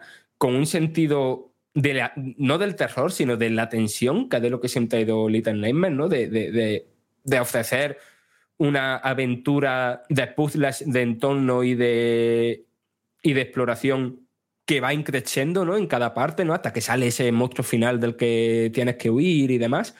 Y todo eso aquí lo hacen con una ambientación muy distinta, ¿no? Porque es a plena luz del día, en una ciudad desértica, y aún así, aunque sea a plena luz del día, consiguen una atmósfera así tenebrosa, terrorífica, que, que no sé, que tienen mucho valor que hayan conseguido eso con un cambio de ambientación tan, tan grande. Sí, me sorprendió ¿eh? que, que mucha gente, tanto, ya te digo, de prensa como de clientes que lo pudieron ver, eh, me sorprendió que, que casi todos dijeron, oye, he visto muchas cosas, bueno, sí, lo de siempre, todos los lanzamientos potentes y tal, pero todo el mundo decía, este es un juego que no me esperaba y me ha gustado mucho, es Little Nightmare. Y cuando vino Bandai Namco al stand, nos dijeron, no, no, estamos teniendo... Estamos gratamente sorprendidos, confiamos en el potencial del título y, y quizá es una de las grandes apuestas también de Bandai Namco para los próximos meses, eh, trimestre o queramos llamarlo, y, y me sorprendió ¿no? que todo el mundo hablara de ese título. Antes he dicho que yo no pude salir del stand, miento. Sí que salí dos veces del stand y doy las ¿Al baño? gracias a... No, al baño, al baño y a fumar, que no tenía cerca y sí que iba, no, no quería reventar. Pero eh, tengo que dar las gracias a Eric, a Eric Chulot, que es uno de los directores territoriales, bueno, uno de los capos de, de Thrumaster, con el que tenemos muy buena relación hace mucho tiempo, que en su stand tenía el mejor café de toda la feria, no como el que teníamos nosotros en nuestro stand, que estaba bien, pero en aquel stand tenían un café bueno.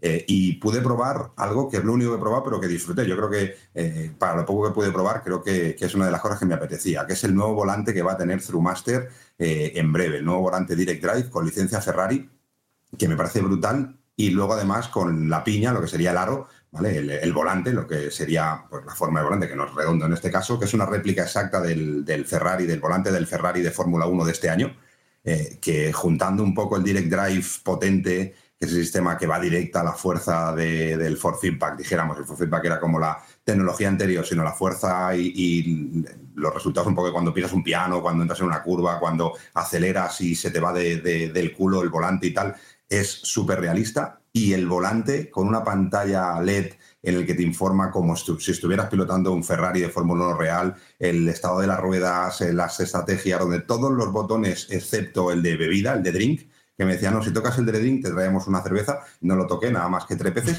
y, y- y- y me, pareció, me pareció brutal. Es lo único que pude jugar, que fue así como muy rápido con el Fórmula 1 de este año y me pareció, para los que nos gustan los juegos de conducción, de los que cuando puedo eh, quiero disfrutarlo, me parece una barbaridad lo que están mejorando el sistema de volantes y lo bien que está trabajando Master en este aspecto y lo fiel que cuidan una licencia tan tan importante para ellos y para todos los fans del automovilismo como es Ferrari, ¿no? Yo también, yo también tengo un botón aquí que si le doy, no es que me traiga una cerveza, pero se abre una lata, mira. En homenaje a, a Fran. Perdón, Alberto, que te he cortado. Sí, bueno, es que yo estaba repasando la lista de juegos que ha probado Fran, que nos ha pasado por línea interna toda, toda la agenda que tenía que le Para un día. ¿no? ¿No era Sí, para un día para esto? dos, miércoles Dos y jueves. Yo me he puesto a sudar, nada más Que- de que es verla, me he puesto a impresionante. sudar. Y tengo muchas dudas y mucha curiosidad de cómo va a ser ese Assassin's Creed Codename Jade, que es el- la versión para móviles que he visto algunos vídeos, algunos gameplay. Y Frank, es realmente impresionante. Parece un videojuego de la saga cuando estaba en PS3 o en 360, o incluso me atrevo a decir que con cosas de PS4 y Xbox One. Cómo se juega, cómo es, mantiene el espíritu. A mí creo que no me sorprendió tanto, pero porque ya me sorprendió otro juego de Ubisoft para móviles hace unos meses, cuando probé el de Division este que van a sacar de móviles en el Summer Game se, ve, se ve muy, muy, muy guapo ese juego. Que yo me quedé, a ver, claro, yo lo solo me lo dejaron probar en un iPhone 14 Pro, que no es el teléfono que tiene toda la gente, ¿vale? Pero eso se veía en plan de que te caías para atrás, ¿sabes? Pues esto mm, igual o mejor. A ver, evidentemente es un juego que quien no está acostumbrado a jugar en móviles, pues se tendrá que acostumbrar a sus controles táctiles y demás, aunque seguramente se podrá poner un Razer Backbone o algún dispositivo de estos en plan que Sí, de los que acoplas por la parte de atrás del teléfono y tienes sus botones físicos, ¿no? Para Exacto. darle un poco más de eh, sensación de que estás jugando realmente a un videojuego y no pulsando la pantallita, claro. Exacto.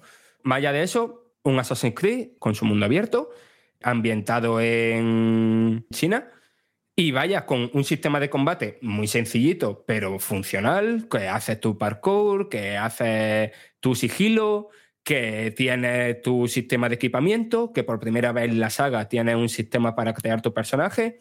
Y vaya, eh, es como un, como un Assassin's Creed, no sé, desde la última jornada, ¿no? De estos Origin, Valhalla, Odyssey, reducidito, ¿no? En plan del combate un poquito más simple, a lo mejor un poquito más, bueno, un poquito no, bastante más facilón, pero es eso, un Assassin's Creed actual, pero en miniatura y que se ve increíble en la pantalla de un teléfono y que va a tener un modelo free to play gratuito y a mí me han asegurado, esto mm, después habrá que verlo, todavía están con beta y demás y entonces no hay un sistema de monetización clarísimo, pero lo que me han asegurado es que la campaña cuando salga va a ser una campaña de 4 o 5 horas que se podrá jugar sin mm, pagar ni un solo euro y que evidentemente pues irán sacando nuevos contenidos, ¿no? Que seguramente irán continuando esa historia. Y a lo mejor pues por ahí es por donde a lo mejor hay que soltar algo de dinero. Ya sabéis cómo son estas cosas, pero de verdad ver ese juego en la pantalla de un teléfono móvil impresiona mucho, muchísimo. luego, Fran, ya para rematar el tema marcianadas, ¿qué tal ese Kyler Clowns, ese juego basado en esa película de terror de serie B de los años 80, que a mí me gusta especialmente, lo que me parece impresionante, que se haga un juego de esta licencia de terror, eh, multijugador. Explícanos un poquito cómo va, porque hay como un revival, ¿no? Estos juegos de terror multijugador donde tienes que sobrevivir, donde hay criaturas como el Dead by Daylight, etcétera, etcétera, que parecen como que la comunidad los ha aceptado en parte, supongo que por Twitch y por todo este fenómeno de comunidades de retransmisión, etcétera, etcétera. Pero es que es curiosísimo que se haga un juego de esta película. Hombre, es que totalmente. O sea, el responsable del Phonic que se encargue de recibir la financiación. Es eh, increíble. eh, o sea, que, que haya convencido a alguien para que le dé dinero para hacer una película. O sea, un multijugador asimétrico de, De una terror, película. De una película de, de terror. Humorístico mm, y. humo- un poco- humorístico que sí. conocemos cuatro gatos. Y que es de estas películas que dices, es tan mala que es buena. Claro, Pues- mira, a modo de resumen, para que los oyentes que no la conozcan, imaginad una raza de alienígenas que son payasos, que vienen en una nave espacial que literalmente es el- la carpa del circo, te disparan, hay palomitas asesinas. Bueno, es que de verdad que es una auténtica locura, es una auténtica marcianada. Eh, echadle un vistazo si la tenéis disponible, no sé si está en alguna plataforma, que creo que estaba en Prime Video hasta hace poco, no sé si la habrán quitado. El juego, tenéis vídeos en Vandal, es exactamente igual que la peli. Es que como dice Frank, imagínate ese pitch, esa señora o ese señor diciendo, mira, esta es la idea que tengo. Pues toma, aquí tienes X millones de dólares, adelante con el juego. Hay que echarle mucho valor. Sí, sí, sí. O sea, lo guay que tiene el juego es que es un multijugador asimétrico un poquito distinto eh, porque hay tres payasos, ¿vale? Y si no recuerdo mal, siete supervivientes. Eh, no, Hola, no tengo ahora mismo. ¿eh? Sí. Sí, sí, no tengo ahora mismo la cifra. Los supervivientes, si son todos iguales, y cada payaso tiene sus propias habilidades. Y hay distintas maneras. O sea, los supervivientes, la manera que tienen de ganar la partida es huir, pero los payasos sí tienen varias maneras de, de hacerlo. Entonces hay algo más de variedad de mecánica y de distintas maneras de afrontar las situaciones y tal, pero en general es un shooter, o sea, un shooter, un juego de terror asimétrico más. Y Sí, como el de Viernes 13. como Claro, es este que, tipo, claro. claro, es que el problema es, si juegas con colegas, súper guay. En cuanto juegas con gente que no tiene una contaminación una contaminación, una comunicación continua, pues se hace menos divertido, porque es más complicado hacer la estrategia o, conseguir que las estrategias funcionen bien. Y después está el tema de que son juegos que pierden el fuelle muy rápido, porque no juegan la cantidad suficiente de gente para que estén todo el rato metiendo nuevos contenidos. Entonces, habrá que ver cómo sale este. La premisa está guay por cómo cambia un poquito al, variar las cifras de jugadores y al. Y, y eso, y al haber distintas maneras de, de ganar la partida, ser el payaso y tal. Es verdad que refresca un poquitín la fórmula, no mucho, pero un poquito la refresca. Pero habrá que ver cuando salga eh, cómo está la- esa versión final, porque yo que jugué fue una versión bastante preliminar para PC. Y sobre todo, cuánto aguanta. Y Fran, cuando lo tengas y lo analizas o haces las impresiones, pondrás que es un juego para hacer el payaso, guiño, guiño. Ojalá, ojalá. No te gustan a ti esos juegos de palabras, ¿sabes? si alguien quiere conocer más sobre lo que vivió Fran allí en la Gamescom, como él mismo ha dicho, solo hace falta ir a la página web de Vandal y con vuestra cervecica, vuestra Coca-Cola, vuestro agua, lo que queráis, lo vais disfrutando a vuestro ritmo, lo vais leyendo, lo vais viendo, porque también hay, hay un poco de todo. Y nada, nosotros aquí dejamos este tema, pero antes de despedir a Rubén, que esto es una costumbre que tenemos o teníamos la pasada temporada y la continuamos esta porque ya sabéis que lo habéis escuchado al principio que Zex sigue estando con nosotros como patrocinador de Banda Radio. Zex es el mayor especialista en electrónica y entretenimiento de segunda mano en España. Estoy convencido de que poca gente que nos escucha no tiene ni idea de quién es Zex o no ha visto nunca ninguna tienda. Posiblemente igual de quizás en otros países, pero que aquí en España hay más de 60 tiendas. Pero bueno, vamos a, repasar, eh, generalmente solemos repasar los más buscados, algunos de los títulos más buscados y ver cómo eh, se cotizan, cuánto se paga por ellos. Cuéntanos un poquito ahora, por favor, Rubén, algún un par de títulos que, tengas así como los más buscados en la portada. Bueno, como sabéis en CEX podéis comprar, podéis vender y podéis cambiar esos productos que ya no utilicéis, eh, ya sean de videojuegos, de electrónica y de un mogollón de opciones que tenéis allí, ¿no? Pero como siempre nos centramos, como bien dice José, en esos títulos a lo mejor más buscados, en la lista de CEX, que encontraréis también en su página web, wi- wibuy.com, eh, vamos O a poder encontrar app, juegos. que también en tiene una app exacto. que tiene más de 2 millones de usuarios, que se dice pronto, ¿eh? Bueno, pues eh, en esas vías diferentes, tienda física, web o app, vais a poder encontrar juegos, por ejemplo, como Armored Core 6 para PlayStation 5, que lo vais a poder comprar a 60 euros, os, van, lo van a comprar por 37 y si lo que queréis es cambiarlo, os ofrecerán 43 euros por él para cambiarlo por cualquier otro producto que tengáis eh, ganas de comprarlo en cualquiera de sus tiendas. Eh, por ejemplo, Legend of Zelda Tales of the Kingdom para Nintendo Switch os lo van a comprar por 34 o os van a ofrecer 40 euros si lo que queréis es hacer un intercambio. Y por último, Pikmin 4, un lanzamiento que salió hace relativamente poco, que os van a comprar el juego por 28 euros o os van a ofrecer 32 euros si lo que queréis hacer es cualquier cambio en cualquier tienda. Tener en cuenta que estos precios van cambiando, que esto es como un poco como la bolsa, ¿no? En cuanto más demanda eh, o menos demanda van cambiando, con lo que podéis encontraros que los precios que os digamos hoy, pues eh, puedan cambiar algún otro día o lo que sea, con lo que hay que estar muy atento a la web o pasaros por la tienda para actualizarlo y que tenéis, eh, yo diría que miles y miles de opciones de videojuegos, electrónica, teléfonos móviles, todo esto que en Películas. No solo videojuegos, sí, sí, de, de todo, de todo. Bibliotecas que igual te falta algún título, pues posiblemente lo tengan ahí. A través de la página web lo puedes ver, pero bueno, ya seguiremos hablando de Zex. Gracias a ellos eh, por estar con nosotros en esta temporada del aniversario, del décimo aniversario. Y nada, Rubén, gracias a ti también por estar, por sacar un hueco y estar con nosotros. Nos vamos a ir ahora a una sección que echábamos de menos, que es la Chirly Pregunta, que tenemos incluso varios audios, pero por tu parte, pues te liberamos ahora, de alguna manera, y te esperamos la próxima semana, ¿vale? Pues un placer para mí, como siempre. Y nada, atentos a la Cheerly, que como sabéis es la Cheerly sorpresa también. Entonces, en breve empezaremos a mover el árbol un poquito con esas cosas que os gustan. Con lo que ir calentando motores, ir calentando dedos, calentando voz que en breve vuestros comentarios, vuestras aportaciones no solo nos van a llenar de orgullo y satisfacción, sino que también va a poder hacer que pues hagamos cositas y hagamos sorteitos de estos que le gustan a Alberto y a mí, y Mm. más a José, porque el cabrón solo hace que decir que hagamos cosas, pero él luego no pone ni... No, nada, nada, nada. Yo estoy aquí con los brazos cruzados. Y él podría Mm, también mm, aportar, pues mm, a mm. ver, cada uno lo que le toca, Fran una Claro. cerveza, Mm. Alberto y yo pues algún jueguecillo, pues Siempre haces iPhone, esto, algún Mac, siempre haces esto al final para que tenga ganas de despedirte, ¿eh? Sí, sí, ya lo sé, pero es que no cambian. Hay ciertas cosas, José, Que que, no no cambian. cambian. No. Pero bueno, pero oye, pero que Sí. no escabullas el bulto, ¿eh? Que tú también puedes poner algo algún día. No, sé. escucha, escucha, escucha. No, si es que te iba a hablar de eso precisamente. Hoy hemos estrenado nueva sintonía, ¿vale? Con nuevos jingles, etcétera, que creo que es de lo más grande que hemos hecho en estos últimos 10 años en cuanto a cambios dentro de la estructura de Vandal. Y además llevamos meses trabajando en esto, no ha sido una cosa de dos semanas y ya está. Meses. O sea, creo que por allá, por marzo, empezamos a, a trabajar en, en la producción de estos jingles. Y que no los hemos hecho nosotros, que no lo han hecho unos profesionales, pero que este 2023 no tanto, pero 2024, a medida que se vaya acercando el aniversario de este podcast, no quiero adelantar nada, pero estamos negociando ahí con, con el director, con Pablo Grandío, a ver si podemos hacer algo cada mes.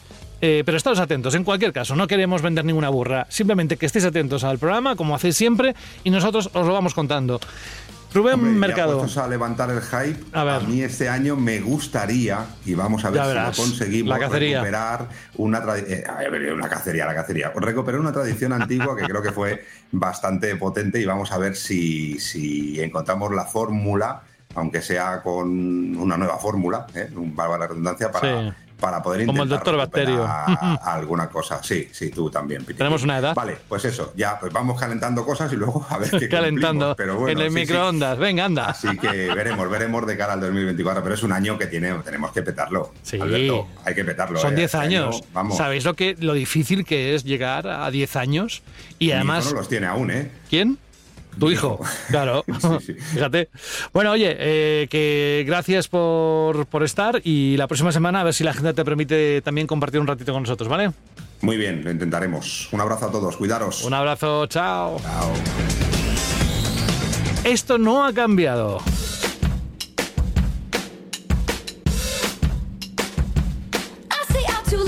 Hasta que él diga lo contrario, porque yo no toco nada de su sección. Si quiere cambiar la música, que lo estuvimos valorando, está encima de su mesa. Lo que pasa es que el pobre va tan atacado con todo lo que tiene cada día que le estoy dando tiempo. Pero bueno, oye, que tampoco hace falta eh, ponerlo todo encima de la mesa el primer día. Que lo Bueno, bonito claro. es ir desgranando, Poco ¿sabes? ir poco, que haya poco a poco. Eso. Exacto, que haya sorpresas. De hecho, te iba a decir que podríamos cambiarla cuando saque Taylor Version del 1989, que está también al caer, sale Oye. este octubre. Así que podemos renovar la canción. Y la De- que se lió el otro Sí, día en un restaurante sabiendo que estaba ella, o en una boda, que sabiendo que estaba Sí, ella. una locura la obra, la boda de, de uno de sus mejores amigos y la gente fue, pues eso, a invadir su intimidad. Madre mía, Fue una qué, locura, qué se liada, qué liada. Se convirtió en tendencia en, en Twitter, porque claro, tú imagínate, estás en tu casa o en tu jardín o en un sitio celebrando tu boda.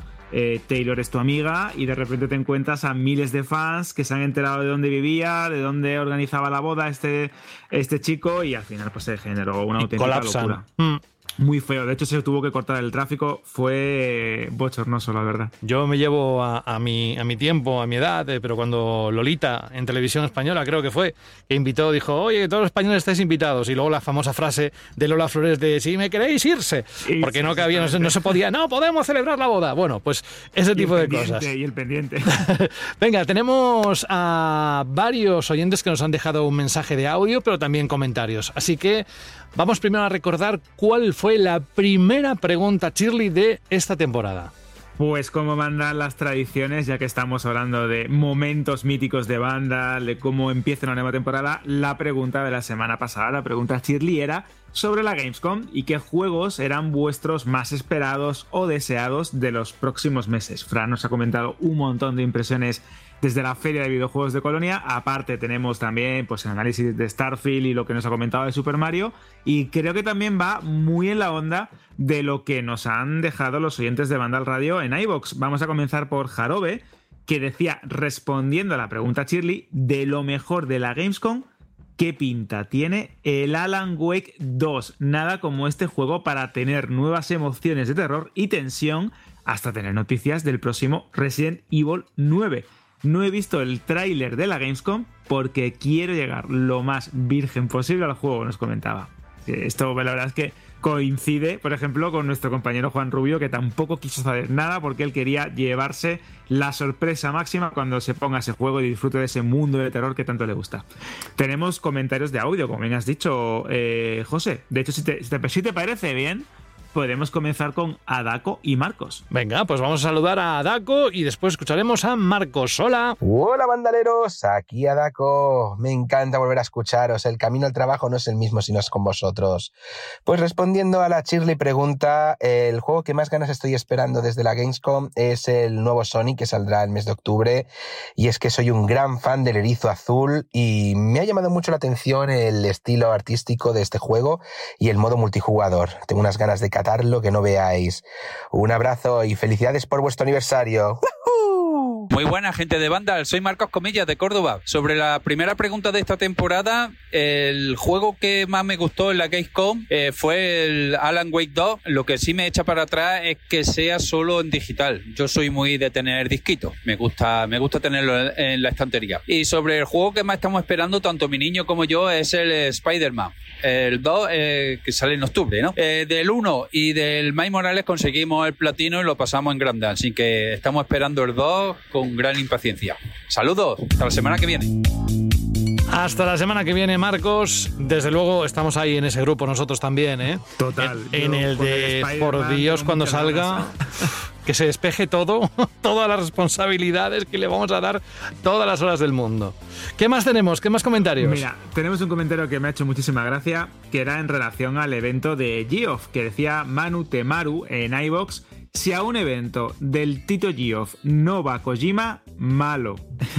Me ha encantado como diciendo, si no va Hideo Kojima a presentar algo, el evento no tiene demasiado interés, que comentábamos la semana pasada en relación pues, ese- a ese inicio ¿no? de la feria de videojuegos de, de Europa, la más importante, que como que tenía falta de lustre, que no era un, un buen inicio o un buen show para comenzar algo tan importante como, como es la Gamescom. Pero tenemos más comentarios. Tenemos también el comentario de Igor Okina Mujica, que dice, buenas, respondiendo a la Shirley pregunta, mi juego favorito de la Gamescom y es el que más espero desde su anuncio allá por el lejano 2019 es el Homeworld 3, un juego de estrategia y de gestión de recursos mm, futurista de ciencia ficción que creo que a más de uno le puede gustar si también le va el rollo esto de la estrategia, de la táctica, de controlar imperios. Este juego es muy, muy, muy bueno. La verdad es que es, como se suele decir de forma un poco loca, es un auténtico sumidero de horas. Y eso también a veces es muy bueno porque buscas un juego con el que relajarte, con el que olvidarte de todo. Y la estrategia, la gestión y la táctica de vez en cuando apetece. ¿eh?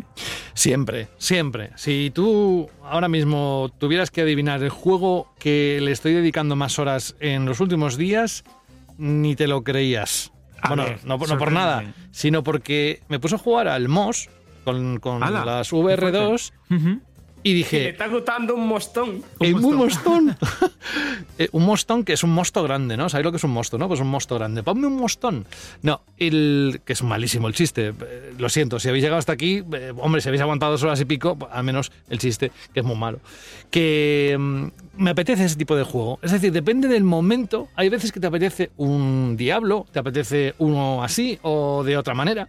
Con lo cual, eso es lo grande. Por eso decía yo antes, que cualquier cosa que os haga ilusión, Totalmente. disfrutadlo, independientemente de la edad y de- independientemente de lo que digan los demás en cuanto ¿Quieres que a te si el juego es mejor o es peor, o si es Claro. exclusivo de una plataforma o de otra. Es una, es una tontería. El juego, el mejor juego del mundo es aquel al que vas a jugar o al que vas a Aquel que te emociona, aquel te que, emociona. piensas en, mira, después de cenar o después de comer me voy a poner un ratito que me apetece mucho, que me Ay, o desconecta. Tengo Ese. ganas de, des- de desbloquear esto. Luego me pongo Eso, un ratito. Exactamente. eso es, Mira, eso es. por ejemplo, yo he estado jugando estos últimos días que, como te comenté, llevo un montón de tiempo totalmente, no desencantado, pero sí un poco desconectado del mundo del videojuego. Lo dediqué a leer, a pintar miniaturas, a otras cosas. Pero bueno, me apetecía jugar un poco y me puse a jugar al Disaster 4, un juego de supervivencia eh, japonés en el que hay un terremoto muy muy grave en Japón. Lo tenéis en el servicio de suscripción de PS Plus. Y al final, pues como que tienes que sobrevivir, encontrar recursos, hablar con diferentes eh, supervivientes de la tragedia, entablar amistades, te van saliendo como eventos aleatorios. Es un poco loco, pero mira, me apetecía, jugué a ese y estuve un buen rato completamente absorto en este universo japonés de una urbe completamente derruida por un terremoto ficticio. Y mira, pues mira, disfruté bastante. Y en la vida pensaría pues que me iba a poner a jugar a ese juego habiéndome pasado el Final Fantasy XVI en verano o teniendo un montón de cosas pendientes en la Switch o incluso la remasterización de Quake 2 que también le estoy dando un poquito pero bueno mira fíjate tú nunca sabes qué juego es el que te va a apetecer o el que se va a cruzar en tu camino Eso es, y cada uno tiene una historia que contar en ese sentido y unos gustos y, y bueno, va ahí donde le dejan o puede. Vamos a escuchar si te parece a Fran y a otro Marcos a, otro ver qué nos Marcos. dejó. exacto perfecto Sí, que nos dejaron en cuanto a la respuesta de la chiri pregunta, pues vamos a escucharlo. Muy buenas chicos, aquí Fran desde Zaragoza. ¿Qué tal han ido las vacaciones? Espero que hayáis vuelto con fuerza y con muchas ganas. Eh, yo estoy como loco por pillar la segunda parte de Alan Wake. Eh, he, rejugado el, el último remaster este que hicieron y vamos, tengo el hype por las nubes. He visto imágenes y vídeos y ¡guau! Pinta de la leche. Bueno, familia, nos vemos la semana siguiente. Hasta luego. Hola familia, bienvenidos. Aquí Marcos, una temporada más. Que bueno, pues a mí, por el tipo de juego que llevo jugando los últimos años y tal, pues el, que realmente me ha creado más expectación, o me la sigue creando, ha sido el Lord of the, of the Fallen. Y nada, yo creo que poco se está hablando del precio del periférico este que ha sacado Sony para que se te duerman las piernas en el, en el váter para jugar a la Play 5. Pero bueno, pues nada, un abrazo muy grande a todos. Estoy contigo, ¿eh? Lords of the Fallen eh, creo que va a ser uno de esos juegos que parece que no, pero tiene atrapado a más de uno, es decir, la lista de gente que lo tiene entre sus favoritos eh, sorprendería, ¿eh? No me Un si Souls-like. cuando eso, no me acuerdo si cuando eso ya no habíamos ido de vacaciones en el podcast. ¿Mm? Creo que sí. Eh, o sea, este veranito fue, pude jugarlo 3-4 horas y tenéis en Vandal un, un textito que os va a crear todavía más hype con el Sí, es decir, en resumen así para nosotros, ahora que no nos escucha nadie, ¿qué A te, ver. qué te pareció? Pues, a ver, un juego en el que tienes un botón para pasar de Dark Souls a Bloodborne eh, no puede estar nada mal. Uh. Oye, en esto, bueno, ya iremos hablando porque el juego evidentemente pasará por aquí por esta temporada y le dedicaremos la cobertura que sabéis que somos famosos en Vandal por, por ello, tanto en el podcast como en la página web. Así que, bueno, y en el canal de YouTube, eh, por descontado. Vamos con más comentarios del, de iBox. Alberto, Pues sí, o... tenemos- sí, sí, vamos con un, con un par de comentarios más. Bueno, un comentario. Hay un correo también, ¿no? Y un correo, exactamente. Y luego terminamos con los audios de Jazmil y de David.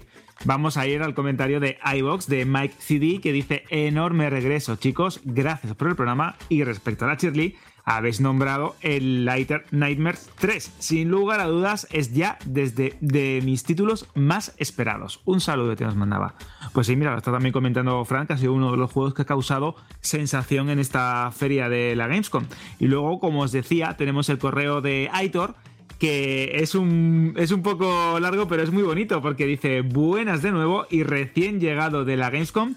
Primero de todo, decir que Rubén Mercado es un friolero que no veas. Iba con chaqueta, qué barbaridad. Y luego nos hace un resumen de lo que ha podido ver, que se pasó por la zona de Blade donde estaba eh, Rubén, pero no podía porque era la zona de negocios, con lo cual no podía entrar nos ha hecho mucho hincapié en que hay muchísimos títulos, eh, o perdón, joyas ocultas en zonas como la indie y luego remarcaba y destacaba que stands como el de Namco Bandai o Bandai Namco le ha encantado y luego como crítica dice que tanto el de Microsoft como el de C-Games que no gestionan del todo bien el tema de las colas porque es verdad que uno de los fastidios cuando vas a una feria o cuando vas a una gran convención, ya sea de videojuegos o de otra cosa, es el tener que esperar para poder entrar o probar un juego o incluso pues dar una vuelta por el stand.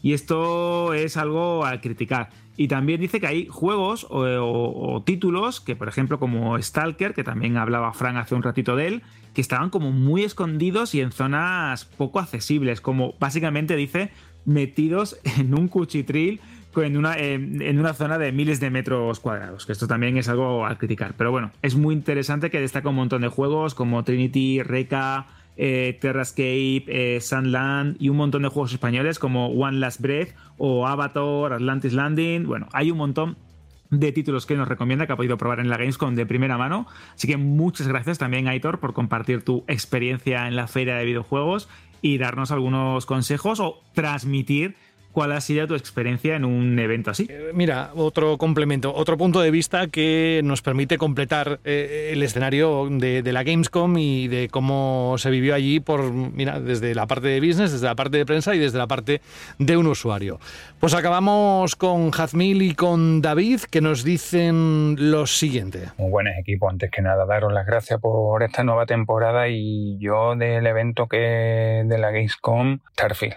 Yo estoy deseando que llegue la semana que viene para jugar Starfield. Ahora mismo de lo que más ganas le tengo. De lo que más se ha presentado le tengo muchísimas ganas. Venga, un saludo, hasta luego. Hola a todos, ¿qué tal? Espero que hayáis tenido buen verano. Y nada, con respecto a la pregunta Shirley, yo el que más espero es Alan Wake 2, que recientemente me he jugado por primera vez el remaster y me ha encantado, la verdad.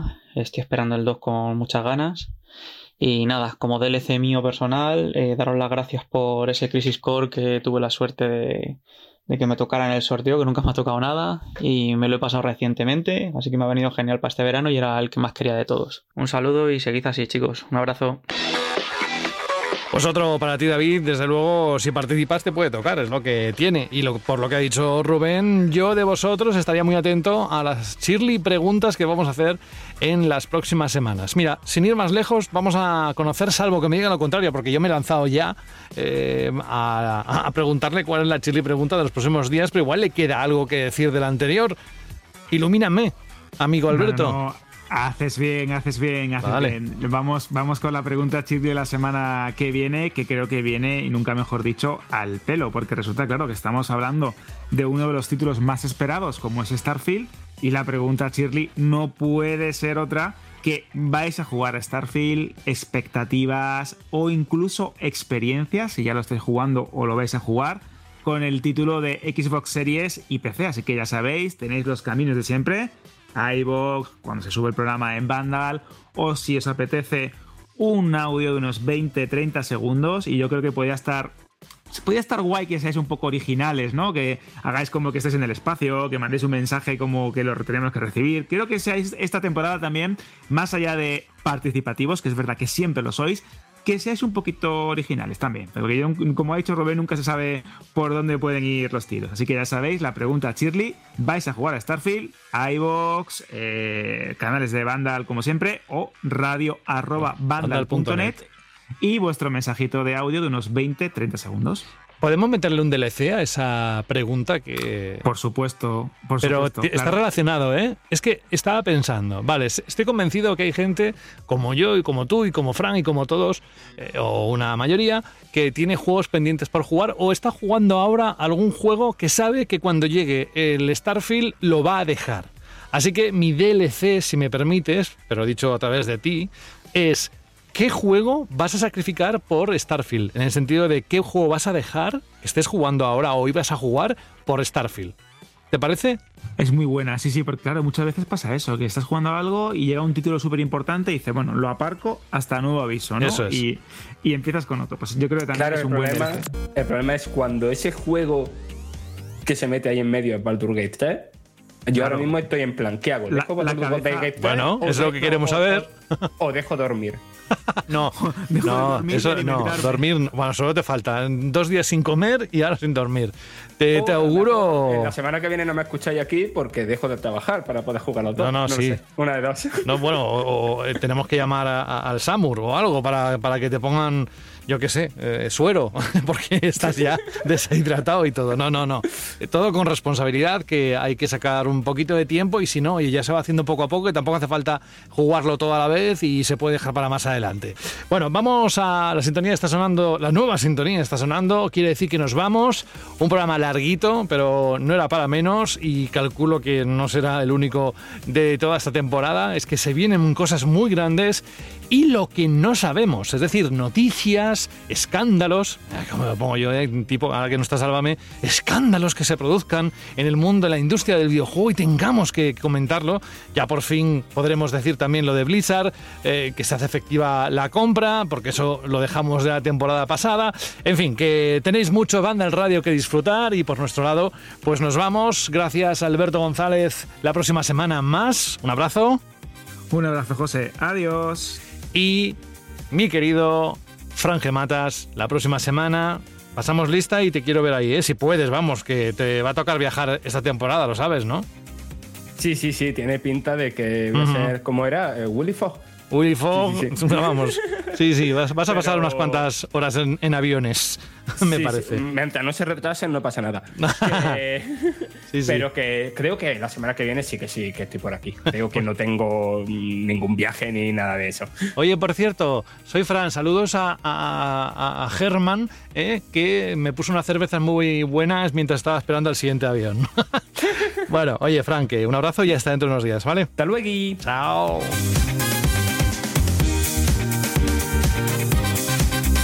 Animaos, eso sí, porque hay muchos huecos mm, de slots libres, como se dice en la prensa cuando tienes que cerrar una, una entrevista con, con alguien. Hay muchos slots libres para la canción final. Tenemos algunos correos que nos han llegado ya, pero esperamos que al menos llenemos como siempre todos los capítulos de Banda Radio, que serán cuarenta y pico, si es una temporada normal. Así que tenéis tiempo para mandar un correo a radio.bandal.net con aquella canción que os gustaría escuchar, como ha hecho Manuel A. Punto. Dice, hola Bandaliers, me encanta vuestro programa, gracias, y una de las partes favoritas que más disfruto es la canción del final. Así que, como lo habéis dicho, me he animado a escribir para pedir mi primera canción después de varios años escuchándoos. No sé si habrá sonado muchas veces, pero me gustaría escucharla en vuestro programa y dedicársela a mi mejor amigo Antonio, que también os escucha siempre. La canción es el tema Far Away de Red Dead Redemption. Siempre que suena este tema me acuerdo de ese momento del juego tan especial para mí. Un abrazo muy grande, dice, sois los mejores. Oye, el mejor eres tú, Manuel A. Manuel, por, por mandarnos el correo y elegir además esta canción, que creo que es la primera vez que lo ponemos en todas estas temporadas. Creo, creo. Eh, quizás como mucho dos. Pero bueno, uno ya va cumpliendo años y la memoria es frágil. Amigos y amigas, vamos a escuchar este tema de Red Dead Redemption. Está mm, interpretado por José González y bueno, eh, además es un momento, no sé si habéis jugado al juego, pero es un momento muy especial. Es una de las cuatro canciones vocales de Red Dead Redemption y que aparece tras realizar una misión llamada Nos reuniremos en el paraíso. Ganó la categoría Mejor Canción en los Spike Video Awards del 2010. Con ella nos vamos. Os mando un abrazo. Adiós.